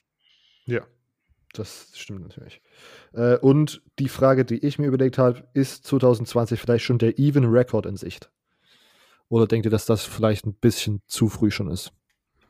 Silvio, du als Erster? Äh, ich würde sagen, dass es zu früh ist. Die Sache ist halt, dass man so Spiele hat wie eben gegen Clemson und gegen Georgia, die man zu, ich sag mal, 90 Prozent nicht gewinnen wird, schon gar nicht beide. Und das sind einfach zwei Niederlagen, die man dann schon mal mitnimmt. Und dann hat man halt so lauter 50-50 Spiele noch, ähm, wo man schon sagen kann, das sind gar keine 50-50 Spiele. Ich meine, UCF zum Beispiel als Non-Conference-Game, ähm, ja, das, ja, im Normalfall sollte es eine Niederlage sein, wenn UCF so gut ist wie vor zwei Jahren. Ich meine, UCF war ja letztes Jahr auch nicht schlecht, das muss man ja auch mal sagen. Ähm, ja. Und dann, halt, ja, also ich glaube es nicht. Ich kann es mir nicht vorstellen aktuell. Okay. Emo, denkst du, der Even Record ist 2020 drin? Ich glaube noch nicht 2020. Okay. Dem würde ich mich anschließen. Ich habe extra betont, es ist eine Hype-Dreisine und die bewegt sich äußerst langsam, aber ich kann, ich wünsche mir und ich kann mir sehr gut vorstellen, dass es schon in Richtung 5, 7 oder sowas geht. Dass man da so zwei dieser in Anführungszeichen 50-50 ACC-Games irgendwie mitnimmt durch irgendeinen Umstand, weil Jeff Sims startet und ein richtig gutes Spiel hat oder was auch immer. Ähm, so ein 5, 7 wäre schon mal ein Schritt in die richtige Richtung. Ähm, also das krasse Ding wäre es ja, wenn es genau das Spiel ist, wo er das erste Mal startet. Ja. Und dann geht auch noch äh, die Jeff Sims Hype 3 Sine los. So. Oh, dann zwei Hype 3 Sine sind schon, ein, sind schon eine Dampflokomotive für einen Hype. Zug. Ja. Okay. Okay, wir verlaufen uns in den Metaphern. Wir haben noch die Zahlen 3 bis 5 und Emo ist am Zug. Ja, dann nehme ich doch mal die 3. Habt ihr gehört? Zug? äh, wir sprechen über die Duke Blue Devils. Sechster in der Coastal mit einem Conference-Record von 3-5, mit einem Overall-Record von 5-7. Ja, was soll man sagen? Basketball-Uni, ne? Ähm, machen wir mal gleich High- und Lowlights. Es gibt halt natürlich nicht so viele Highlights. Ähm, deswegen nehme ich einfach mal das Spiel, was, was ein absolutes Highlight war, ähm, gegen Virginia Tech. Das war ja mal so, was war denn da los, ne? Äh, das war schon, schon krass. Also, sie haben halt am Anfang natürlich gegen Bama verloren. Das war so, okay, ja, na klar, gegen Bama verlierst du mal. So kennt man. Ähm, dann spielen sie gegen North Carolina A&T, FCS-Team, klatschen sie weg, 45-13. Dann Middle Tennessee, 41-18. Und die Leute denken sich schon so, hä? Warte mal, Duke spielt doch eigentlich Basketball. Was, was machen denn, denn solche Ergebnisse auf einmal im Football bei denen? Ähm, dann kommt Virginia Tech, dann kriegen die so ein 45-10. Und dann kommt aber auf einmal Pittsburgh. Und Pittsburgh ist ja dafür bekannt, äh, gegen gute Teams gut zu spielen. Denn zu diesem Zeitpunkt muss man sagen, wenn auf einmal ein Duke-Team 3-1 zum Anfang der Saison spielt, erwartet man, dass sie vielleicht gut sind diese Saison. Und dann verlieren sie gegen Pittsburgh und äh, das war irgendwie so ein bisschen komisch. Ähm, und dann natürlich äh, gewinnen sie nochmal gegen Georgia Tech, aber eigentlich war es das schon, weil dann hat Virginia den auf einmal in 1448 reingepackt. Und das war meiner Meinung nach so das Lowlight-Game, weil ab dem Spiel ging eigentlich gar nichts mehr. Dann kam North Carolina, dann kam Notre Dame, dann kam Syracuse, dann kam Wake Forest und dann kamen nur noch Niederlagen. Und ähm, irgendwie ganz komische Saison. So, man hat gedacht, man hat am Anfang der Saison hat man noch Scherze gemacht, ey, Duke, die können ja auch mehr als Basketball, äh, konnten sie wohl doch nicht. Ähm, war ein bisschen schade, war ein bisschen schade, weil sie haben wirklich gut gestartet und sie haben wirklich schön und gut reingestartet und diese drei Nieder, also drei, drei Siege, den sie da anderen Teams eingeschenkt haben, das war schon ein starkes Ding. Und ähm, dann da so das zu bekommen, das war halt einfach, einfach komisch. So, und ähm, ja, kann man nicht viel sagen, so halt, ne? Also das gegen Virginia war für mich das Lowlight. Natürlich könnte man sagen, ja, hier Rivalität so hin und her, Victory Bell gegen North Carolina, aber nee, ganz ehrlich, gegen Virginia traurig so. Also, weil Virginia hat den eigentlich mental haben sie die irgendwie noch mehr fertig gemacht, als das Ergebnis sagt. Das stimmt, das, das Spiel kann ich mir erinnern, das war echt hart. Ähm, schauen wir aufs Recruiting 2020. Äh, wie gefällt dir die Situation? Ja, ähm, Recruiting spiegelt so ein bisschen das äh, wieder, was halt mit der Saison passiert ist. Es war einfach nicht gut. Und ähm, man hat nur nationalen Rang 61 bekommen. Also da gibt's da gibt's Group of Five Teams, App State, Boise State, die waren besser. Ähm, das ist natürlich dann schon mies und bitter. Ähm, auch, dass man in der ACC nur den zwölften Platz gemacht hat. Das Jahr davor hat man es auf jeden Fall besser hinbekommen. Ähm, dementsprechend kann man auch nicht da viel zu sagen. So, ich könnte jetzt natürlich sagen, ja, hier Luca Diamond, der hat einen coolen Namen. Ähm, aber mehr sticht da auch nicht raus in der Recruiting Class. Da ist jetzt nicht irgendwie ein Spieler, wo man sagt, jo, super, super cool, sticht raus. Es ist auch nicht wirklich der eine Spieler gesigned, der, der athletische Gardemaßen hat. Natürlich, man hat einen großen Thailand geholt. Das ist eine coole Sache. Man hat einen, man hat einen, äh, ja, man hat, man hat stabile Transfers bekommen, ne? Chase Bryce auf jeden Fall, das ist so mein, mein Player mit to watch eigentlich auch schon, weil man da einfach von der Clemson einen coolen Transfer bekommen hat, der auch was drauf hat. Der hat natürlich, natürlich nur Backup gewesen jetzt für Trevor Lawrence, aber wenn du bei Trevor Lawrence Backup bist, das ist einfach entschuldbar. Ähm, so, der hat hinter Klasse Quarterbacks gesessen, das heißt, der kann auch ein Klasse Quarterback sein. Oder er ist halt vielleicht ein Bust, weiß man nicht, muss sich erst beweisen die Saison. Ähm, das ist somit der, der, der Best Incoming Player eigentlich auch so. Also es ist nicht mal ein Freshman, der, wo man jetzt groß drauf, groß, ja, groß drauf rechnen kann, sondern es sind halt wirklich die Transfers, wo sie dieses Jahr eigentlich wirklich gute Transfers gemacht haben. So das, das kann man den, kann man den echt mal zusagen. Chase Bryce hat das sogar für Clemson irgendwie mal gespielt gehabt, oder? Als Trevor Lawrence dort in Spielzeit als bekommen. Backup? Der hat, der hat super gespielt. Also die Snaps, die Chase Bryce bei, bei Clemson bekommen hat, die hat er sauber abgeliefert. Ähm, der hat, der hat hier 2019 finished, 2019 having completed 82 of 136 passes. Auf Deutsch gesagt, der hat 82 von 136 Pässen für 1000 Yards und 9 Touchdowns gemacht. Also der, der ist ein super Spieler. Also die kriegen da einen absolut fantastischen Transfer Quarterback. Ähm, und das ist, das ist einfach klasse. So, der hat an der Grayson High School zum Beispiel gespielt, wer sich mit High School Football auskennt. Grayson High School ist mit einer der besten High Schools in Amerika. Und das ist ein Quarterback, der kommt da rein, der kann, der kann wirklich, men also mentalitätsweise bringt er da einiges Positives mit. So, der hat overall in seiner Karriere einfach, der, der hat bei Clemson gut abgeliefert. Super.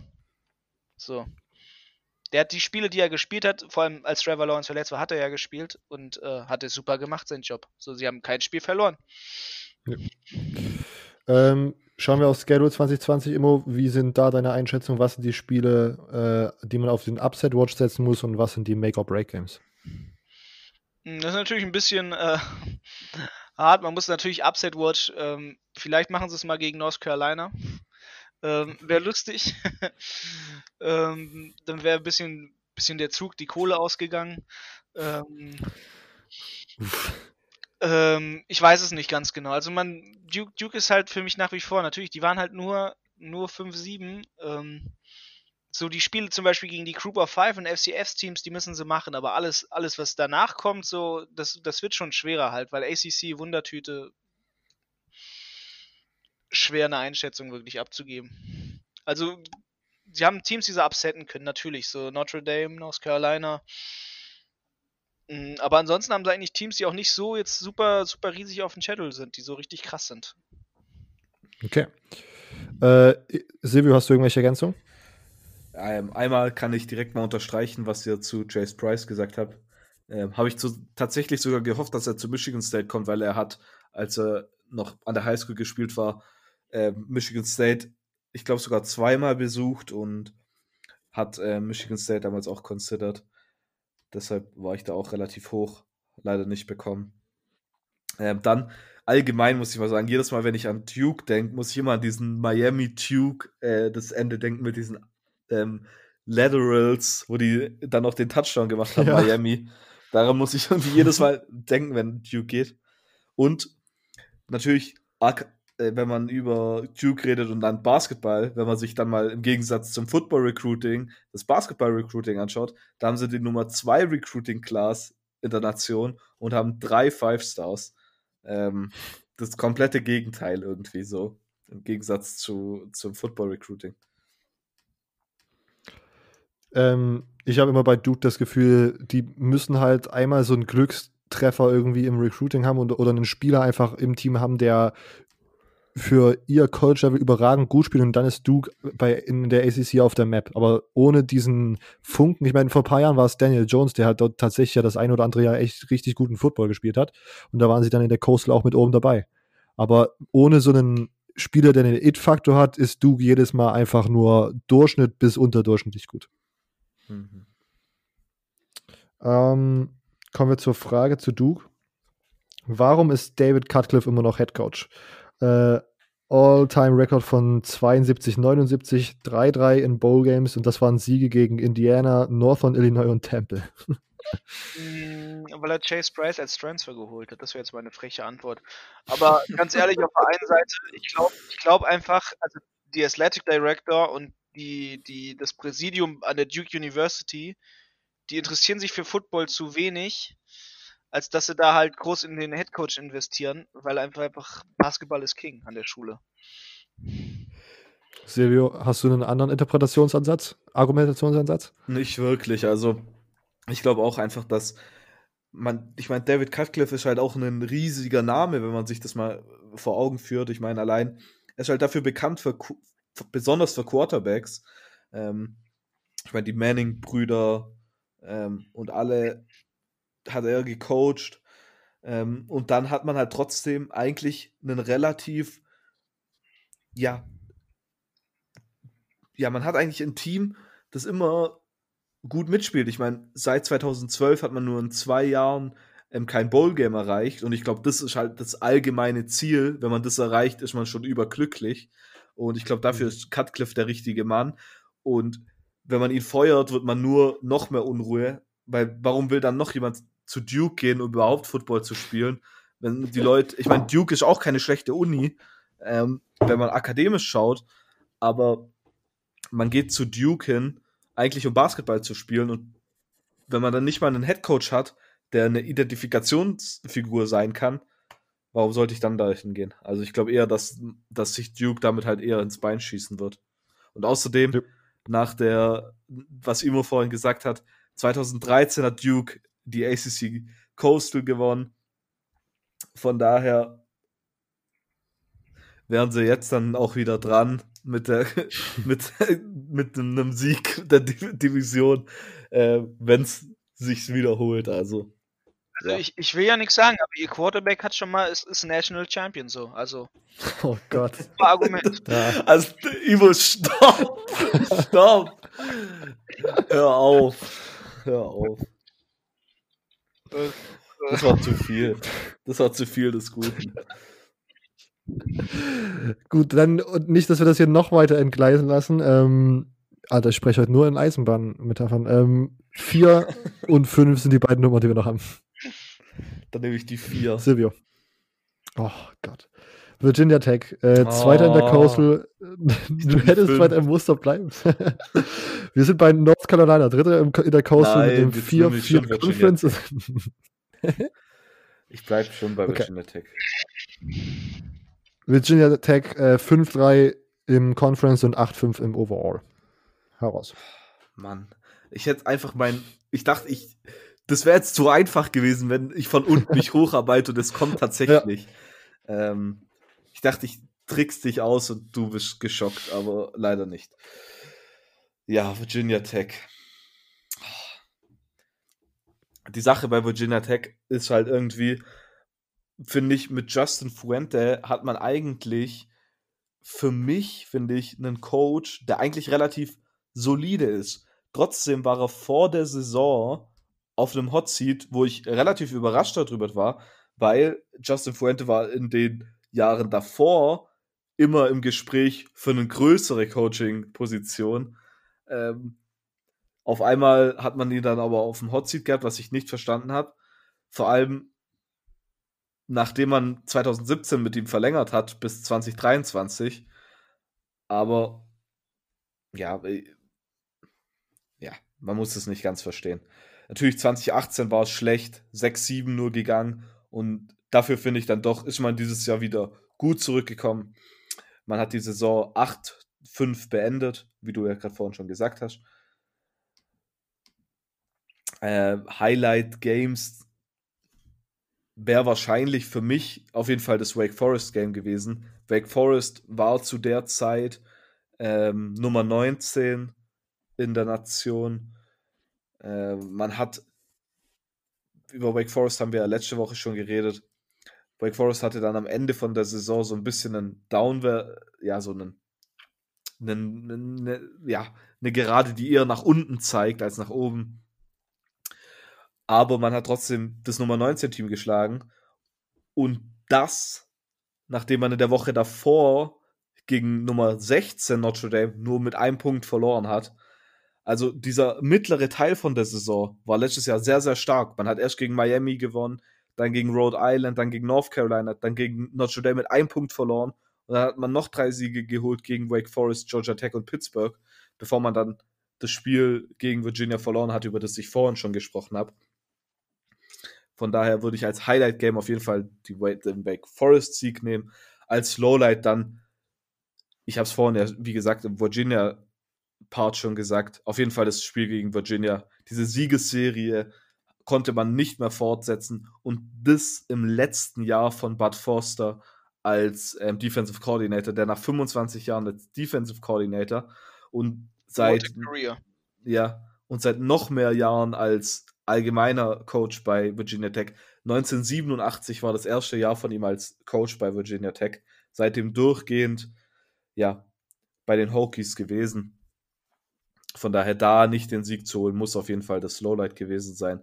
Ich meine, Belk Bowl dann gegen Kentucky, ja, ist dann auch nicht mehr so groß eine Niederlage. Von daher würde ich auf jeden Fall sagen, Lowlight gegen Virginia, Highlight gegen Wake Forest.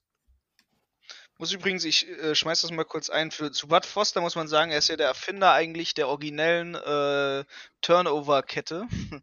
Der Turnover-Chain. Er hat ja, er hat damals die Virginia Tech Lunchbox erfunden. Also wenn das jemand kennt, Virginia trägt ja immer, deren Defense trägt ja immer so eine, so eine metallerne Lunchbox herum, die so ganz bekannt ist für die, für die amerikanischen Stahlwerker eigentlich, die, die Handwerker, die Bauarbeiter. Und äh, Bud Foster ist der Erfinder davon, eigentlich so der, der originellen Turnover-Chain. Nice. Schon was Neues dazu gelernt. Wenn, wenn wir damals aufs Recruiting schauen, dann will ich darüber nicht viel Zeit verlieren, weil das war einfach schlecht. Äh, 2019 hatte man die Nummer 26 Recruiting Class, 2020 die Nummer 72. Man hatte im Gegensatz zu Michigan State wenigstens einen Four-Star-Recruit. Ähm, in der ACC aber letzter. Das sind einfach Werte, die strebt man bei Virginia Tech nicht an. Von daher wäre das vielleicht noch etwas, bei dem man sagen könnte, oh, Justin Fuente, das sieht aber nicht so gut aus. Äh, aber wenn alles nach Plan läuft, dann sollte man da 2021 wieder zurück einen Bounce-Back hier haben, wenn man das so nennen kann. Man hat schon mal als Commit für 2021 den Quarterback von keiner anderen Schule als North Shore. Und North Shore ist wohl die Highschool von unserem Lieblingsrecruit, Zach Evans. Von daher, Hm. Ich hoffe Die natürlich kann nicht, nicht dass, schlecht sein. ja. Von daher, mehr über das Recruiting kann ich dir nicht sagen. Die, die Spieler sind so niedrig gerankt, die, von denen habe ich noch nie was gehört. Äh, auch wenn man, wie gesagt, einen Four-Star-Recruit hat, was Michigan State dieses Jahr leider nicht erreicht hat. Ähm, ich versuche es eigentlich nur zu unterdrücken, indem ich mich darüber lustig mache, weil ich es immer noch darüber trauere. ja. Vielleicht noch dann, um, um die anderen wichtigen Off-Season-Moves zu besprechen. Da wäre dann auf jeden Fall das, dass Bud Foster jetzt halt nicht mehr als Defensive Coordinator da ist. Man hat da einen Wechsel gemacht und man hat denjenigen ähm, genommen, der ähm, wohl, Bud Foster hat ihn wohl empfohlen als, ähm, als sein Nachfolger. Gab es auch sehr viele Diskussionen, wer Bud Foster da am besten ersetzen könnte, aber man hat sich dann für Justin Hamilton ähm, entschieden, der davor Safeties Coach war. Ja, davor war er so im Gespräch und ich dachte auch persönlich, dass der Defensive Line Coach ähm, Bud Foster da ersetzen wird. Ich muss gerade nur den Namen raussuchen, kurz. Wenn ich ihn finde, jetzt auf die Schnelle. Ähm, finde ich natürlich nicht. Äh, auf jeden Fall hatten die einen D-Line-Coach, der das schon ewig war und der jetzt nicht mehr da ist. Von daher wird das auch einen, eine kleine Niederlage sein, ähm, wenn man aufs Coaching schaut.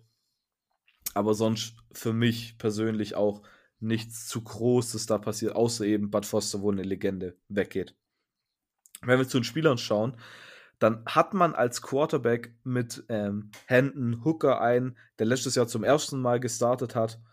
Aber ich will einen anderen Quarterback nennen, und zwar Quincy Patterson ähm, ist nur Backup, könnte aber durchaus um den Starterplatz mitkämpfen. Ähm, Quincy Patterson, vielleicht kennt der ein oder andere noch von Elite 11, ein sehr guter Quarterback. Natürlich auch erst ähm, jetzt kommendes Jahr Redshirt Sophomore, aber trotzdem könnte man da auch wieder aufs Quarterback-Battle schauen, wenn, ähm, wenn man nicht schon genug von Quarterback-Battles mittlerweile hat. ähm, wie ich ja vorhin schon gesagt habe, irgendwie nennen wir das bei jedem, bei jedem Ding, aber es ist halt, wie gesagt, die beste Position. Und dann noch ein ähm, Spieler, der ich glaube nicht in den Draft gegangen ist. Und zwar ähm, Ray Short. Ashby ist in den Draft gegangen, sorry. Dann ist jetzt mein Spieler weg, den ich nennen wollte.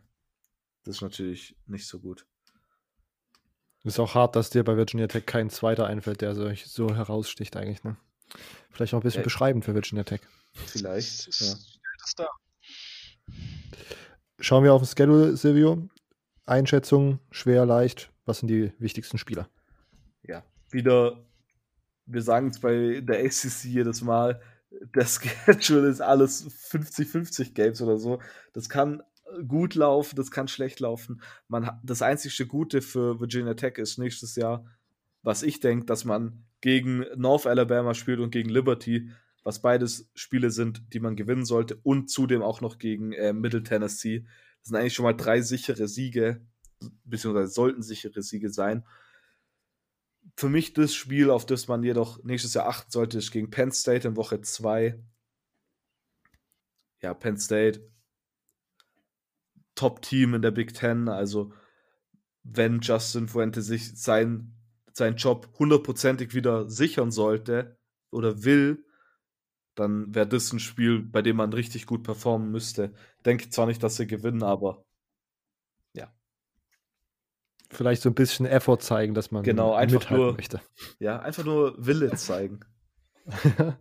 ACC, einfach nur Wille zeigen, dass ihr Ja. besser werden wollt, ihr Lappenteams. Ähm, ja, das war's mit dem Schedule. Mhm. Zweitschlechteste Recruiting-Class aller Power 5 Teams wollte ich nochmal einwerfen. Nur Illinois aus der, äh, ja, doch, Illinois aus der Big Ten äh, war schlechter. Ähm, was ich sehr erschreckend finde, auch vor allen Dingen, wenn man, einen 8, wenn man schaut, dass die letztes Jahr einen 8-5-Rekord haben, was erstmal irgendwie jetzt, also es gibt keinen offensichtlichen Hinweis darauf, warum diese Recruiting-Class so schlecht ist, finde ich irgendwie. Ähm, und da ist die Frage, wie schwer wird sich diese miserable Recruiting Class auf die Zukunft von Virginia Tech auswirken? Denkt ihr, dass da eine einzige so schlechte Recruiting Class einen großen, eine große Auswirkung haben könnte? Silvio? Äh, ich glaube nicht. Ich glaube, dass eine Recruiting Class nicht ein ganzes Programm für mehrere Jahre ähm, negativ beeinflussen kann. Natürlich, wenn keiner von den Spielern irgendeinen Erfolg hat, aber das hm. hoffe ich für die Spieler nicht und auch nicht fürs Programm. Ähm, von daher würde ich sagen, nicht zu groß. Kommt dann natürlich darauf an, wie sie das nächstes Jahr sozusagen retten wollen. ja, natürlich. Ne? Natürlich. Emo, was denkst du, wie groß ist so eine Auswirkung von einer schlechten Recruiting Class auf das, die Zukunft eines ganzen Programms? Also es kommt halt wirklich eigentlich auf die Class erst auch so richtig an, weil ich muss halt sagen, natürlich kann das ein Problem sein, aber auf der anderen Seite ähm, kann es auch so sein, dass man einfach mit einer schlechten Recruiting-Class auch sehr viel Glück hat und vielleicht steckt sogar in dieser Class irgendwie das versteckte Juwel der ganzen Saison und der nächsten Jahre. Und ähm, das ist halt immer das Ding so. Man kann halt auch, also gefühlt so eine Brady's 11 haben, so elf, elf verkackte Leute nach dem Motto. Und ähm, man kann aber auch da auf einmal so eine Recruiting Class drin haben, wo man denkt, wo man sich denkt, wow, wo kommt der jetzt her, wo kommt der jetzt her und wo kommt der jetzt her? Und ähm, genau sowas kann halt auch passieren. Ähm, weil es ist, es ist ja immer noch das Belang der Coaches und wenn sie vielleicht denken, sie haben eine super Class und zum Beispiel Washington sagt man auch jedes Jahr, die haben nicht nur so eine super starke Class, aber die spielen jedes Jahr super gut weil sie einfach sagen, wir rekrutieren die Spieler, wo wir ganz genau wissen, dass wir sie brauchen und nicht einfach nur, weil sie irgendwelche Sterne hinterm Namen haben. Mhm. Washington spielt ja manchmal sogar so gut, dass man einfach sagen könnte, die wären ein Playoff-Kandidat und dann enttäuschen sie vollkommen und lässt ihren langjährigen Headcoach. Das sind so Situationen, die mit Washington passieren können. Stimmt's?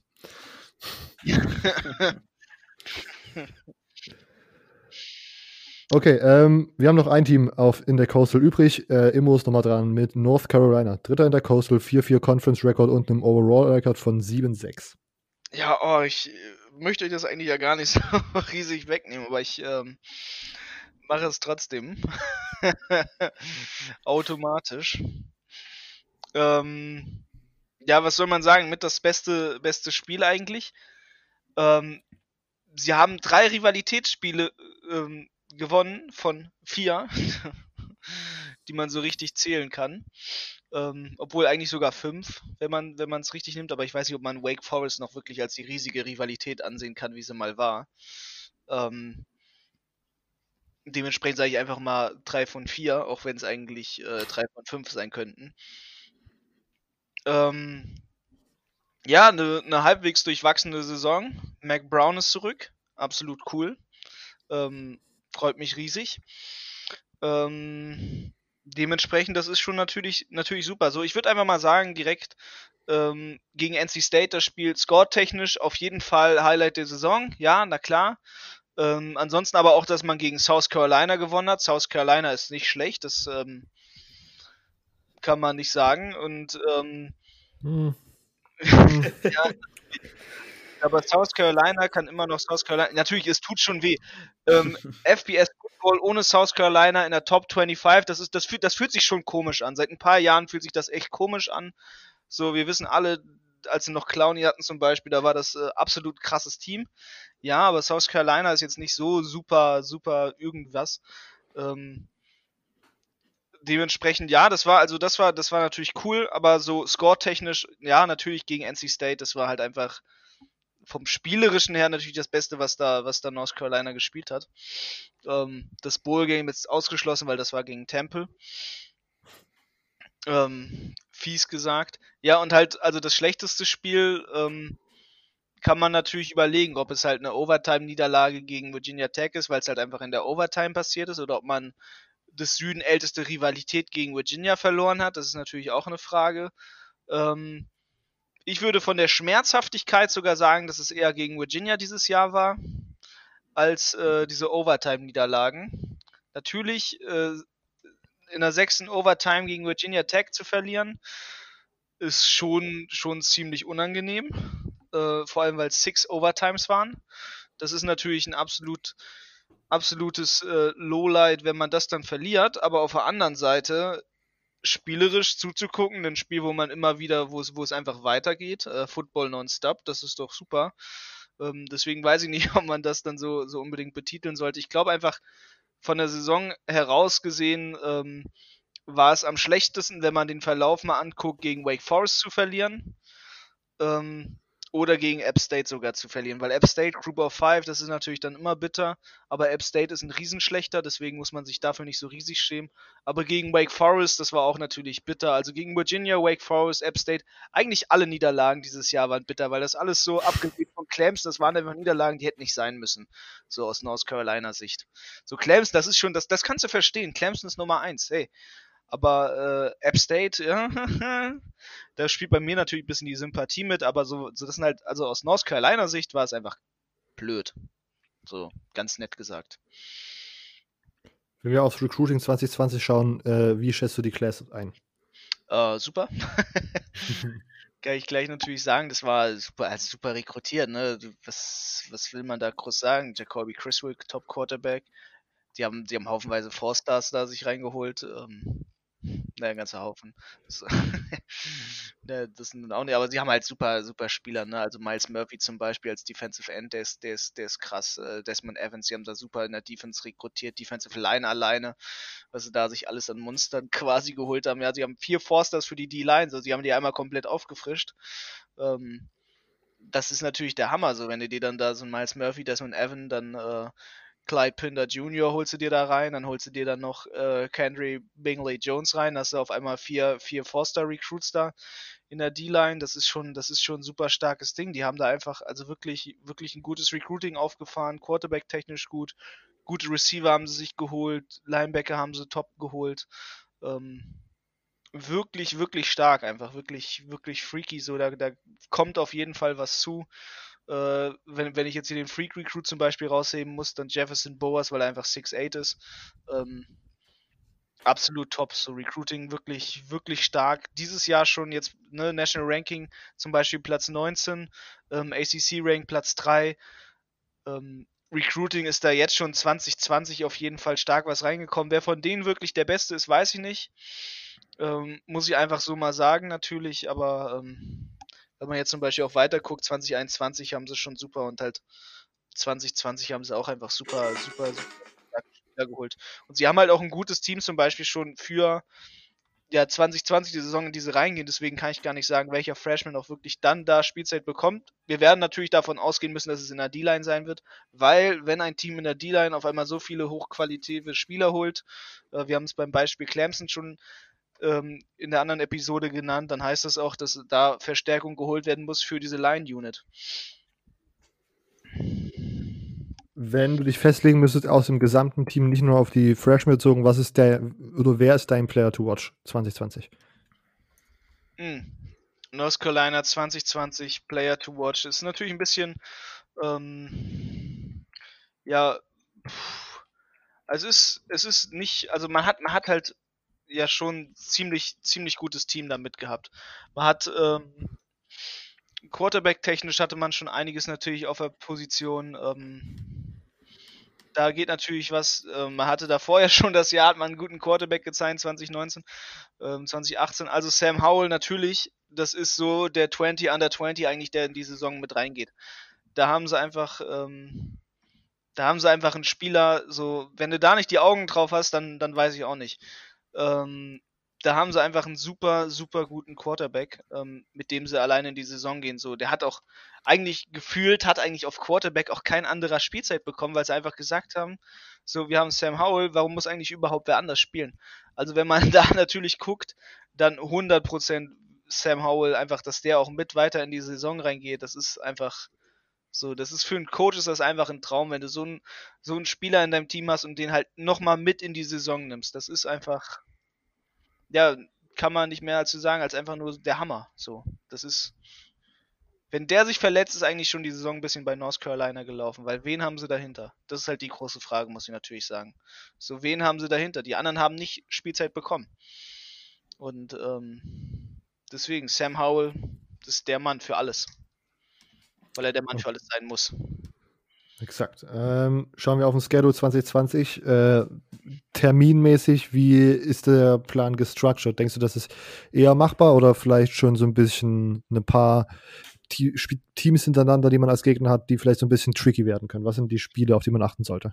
Ähm, das erste Spiel spielt man natürlich gegen The Most Underrated, auswärts gegen The Most Underrated UCF. Dangerous, natürlich. Kann man gar nicht anders sagen. Nein, also ähm, das Schedule ist gar nicht so leicht. Ähm, man hat zum Beispiel ein Spiel gegen Auburn terminiert. Ähm, Auburn ist auf, auf gar keinen Fall zu unterschätzen. Nie, zu keinem Zeitpunkt. Die können immer auf einmal gut sein.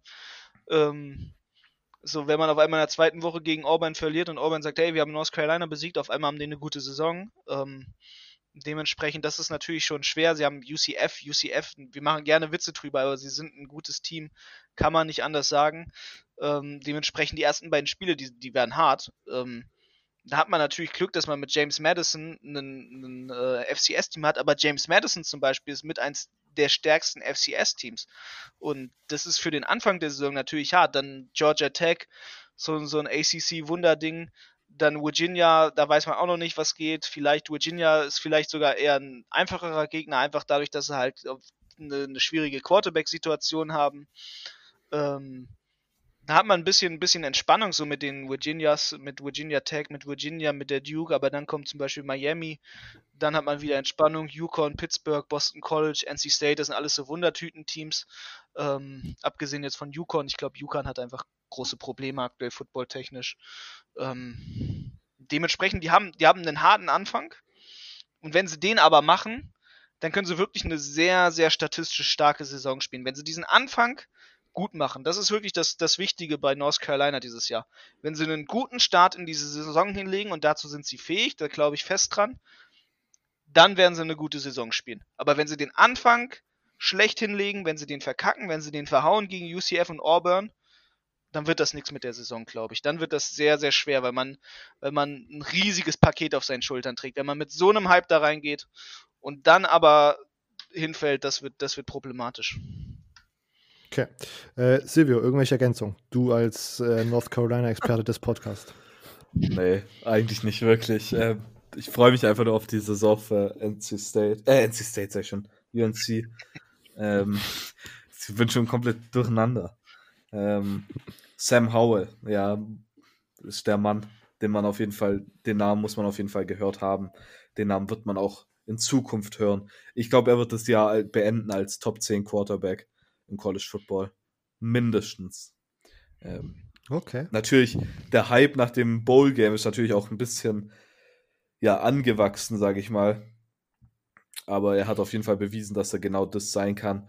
Backup, technisch muss man auch schauen auf Jacoby Criswell. Ähm, und zwar aus dem einen Grund, weil Phil Longo, der Offensive Coordinator, hat gesagt, dass er ihn sehr an Donovan McNabb erinnert, alleine wegen den Werten, den Maßen. Und Deshalb also dieser One-Two-Punch, wenn man das so sagen kann, ähm, ist auf jeden Fall sehr gut. Ähm, noch ein Spieler, den ich nennen will, ist Josh Downs, ist ein Freshman, Incoming Freshman, ähm, der sehr viel Lob von Phil Longo schon jetzt bekommen hat.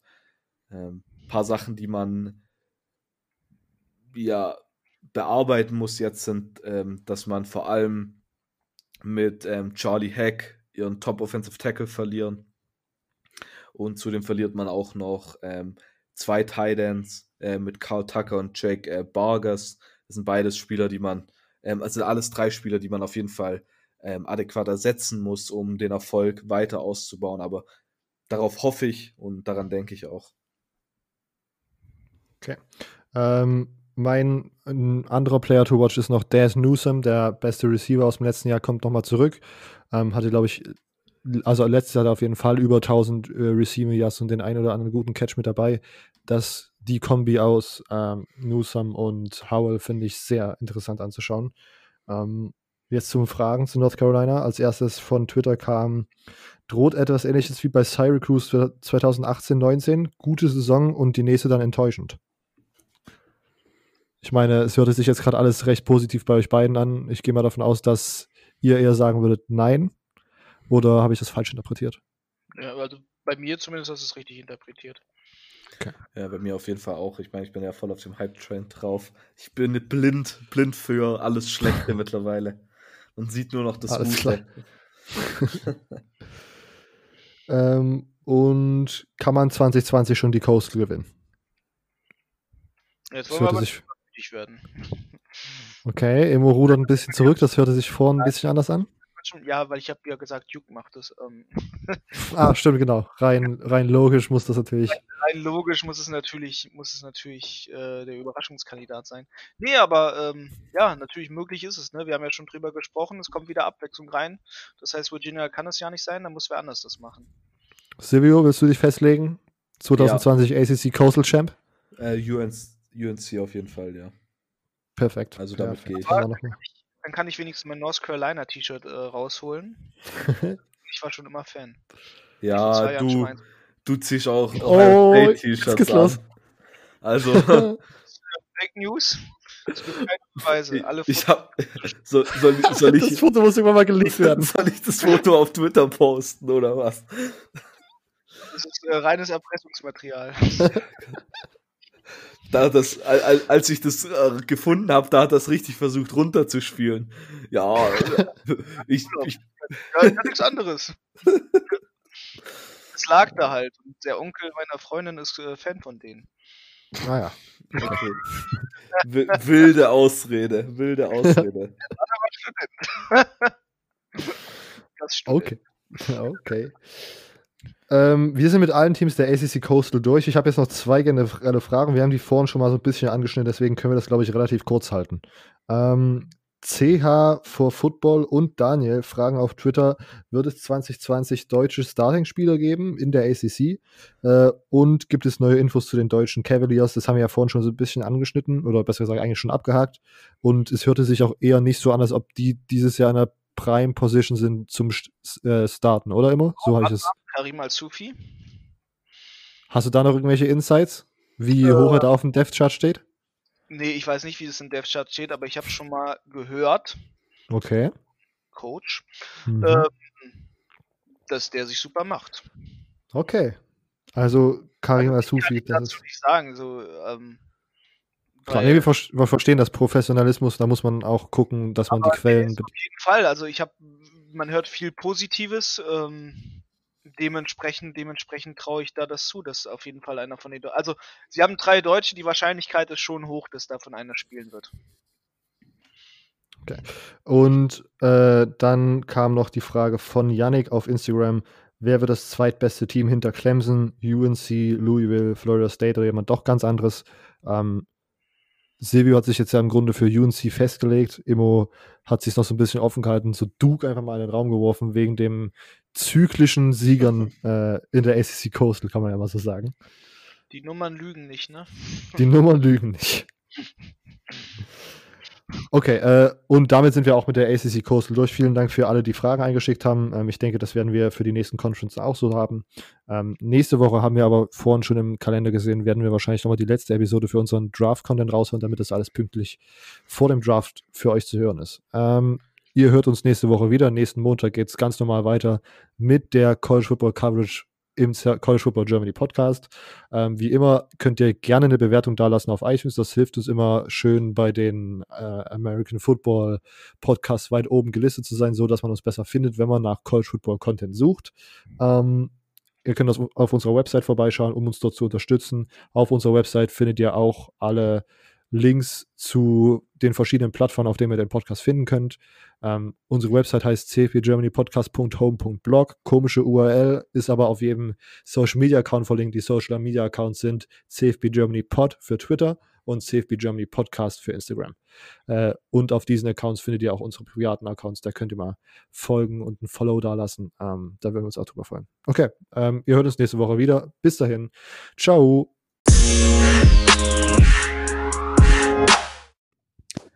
Hey Leute, Immo hier. Ähm, kleines 365 Roundup Update, ähm, was so gerade im deutschen Recruiting eigentlich abgeht, wer welche Offers hat. Ähm, ja, legen wir mal los. An allererster Stelle würde ich da einmal den Leonard Kühl, ehemals Fürsti Razorbacks, inzwischen Cassidy High School in Oklahoma hervorheben. Ähm, ja, der deutsche Nachwuchstitan hat eine Offer von der Eastern Michigan eingefahren. Ähm, seine erste Offer. Auf jeden Fall ein starker Spieler, kann man auf ein Auge behalten. Dann geht's natürlich bei den Titans stark weiter. Nico Schwickerl, inzwischen an der Taft High School, ehemals Berlin Rebels, hat seine erste Offer von der Houston Baptist im Februar bekommen. Ähm, auch da natürlich eine sehr starke Sache. Insbesondere man merkt, es sind vor allem die Big Body Spieler. Der dritte Titan im Bunde mit Marlin Klein hat von der New Mexico University seine zweite College Offer bekommen. Insbesondere da beeindruckend dabei zu gucken, ist natürlich, der Spieler hat nicht nur eine Power 5 Offer, sondern ist auch noch ein Underclassman, also erst 2022 überhaupt fähig am College zu spielen. Dementsprechend da natürlich auf jeden Fall super, das auf dem Radar zu behalten, dass man sieht, da, hat es, da kommt auf jeden Fall ein deutsches Nachwuchstalent ran. Ähm, der kommt. Ja, ansonsten hat die New Mexico University auch noch Erik Bockisch seine erste Offer beschert, der Offensive Lineman von den ehemals Elmshorn Fighting Pirates kann sich da natürlich super drüber freuen. Ähm, starke Sache ansonsten bei den deutschen Spielern Tim Steins Zusage, dass er, dass der Linebacker von den Cologne Crocodiles direkt aus Köln nach Amerika geht. Für den geht der Weg an die Minute State University. Ganz starke Sache. Der wird in North Dakota an einem D2 College spielen und ähm, hat dort auch anscheinend eine sehr gute Scholarship Offer bekommen. Ansonsten kann man noch im Roundup sagen, einige Spieler an den High Schools und natürlich, was sehr schön mitzubekommen ist, ähm, eine sehr, sehr starke Entwicklung, wo man auf jeden Fall die nächsten Jahre ein Auge drauf haben sollte, ist auf das Hamburger Nachwuchstalent. Maurice Heims spielt inzwischen an der, ja, ich glaube, es ist die Santa Margarita Catholic, wenn ich mich nicht ganz irre. Und ähm, der ehemalige Spieler der Hamburg Swans ähm, hat so einige Offers inzwischen in letzter Zeit abgesagt. Unter anderem da auch von namhaften Schulen wie zum Beispiel der Boise State University. Ähm, diverse Power 5 Colleges haben da sich natürlich schon um ihn, um seine Dienste bestellt. Es ähm, explodiert eigentlich quasi in seinem Recruiting nach wie vor immer mehr.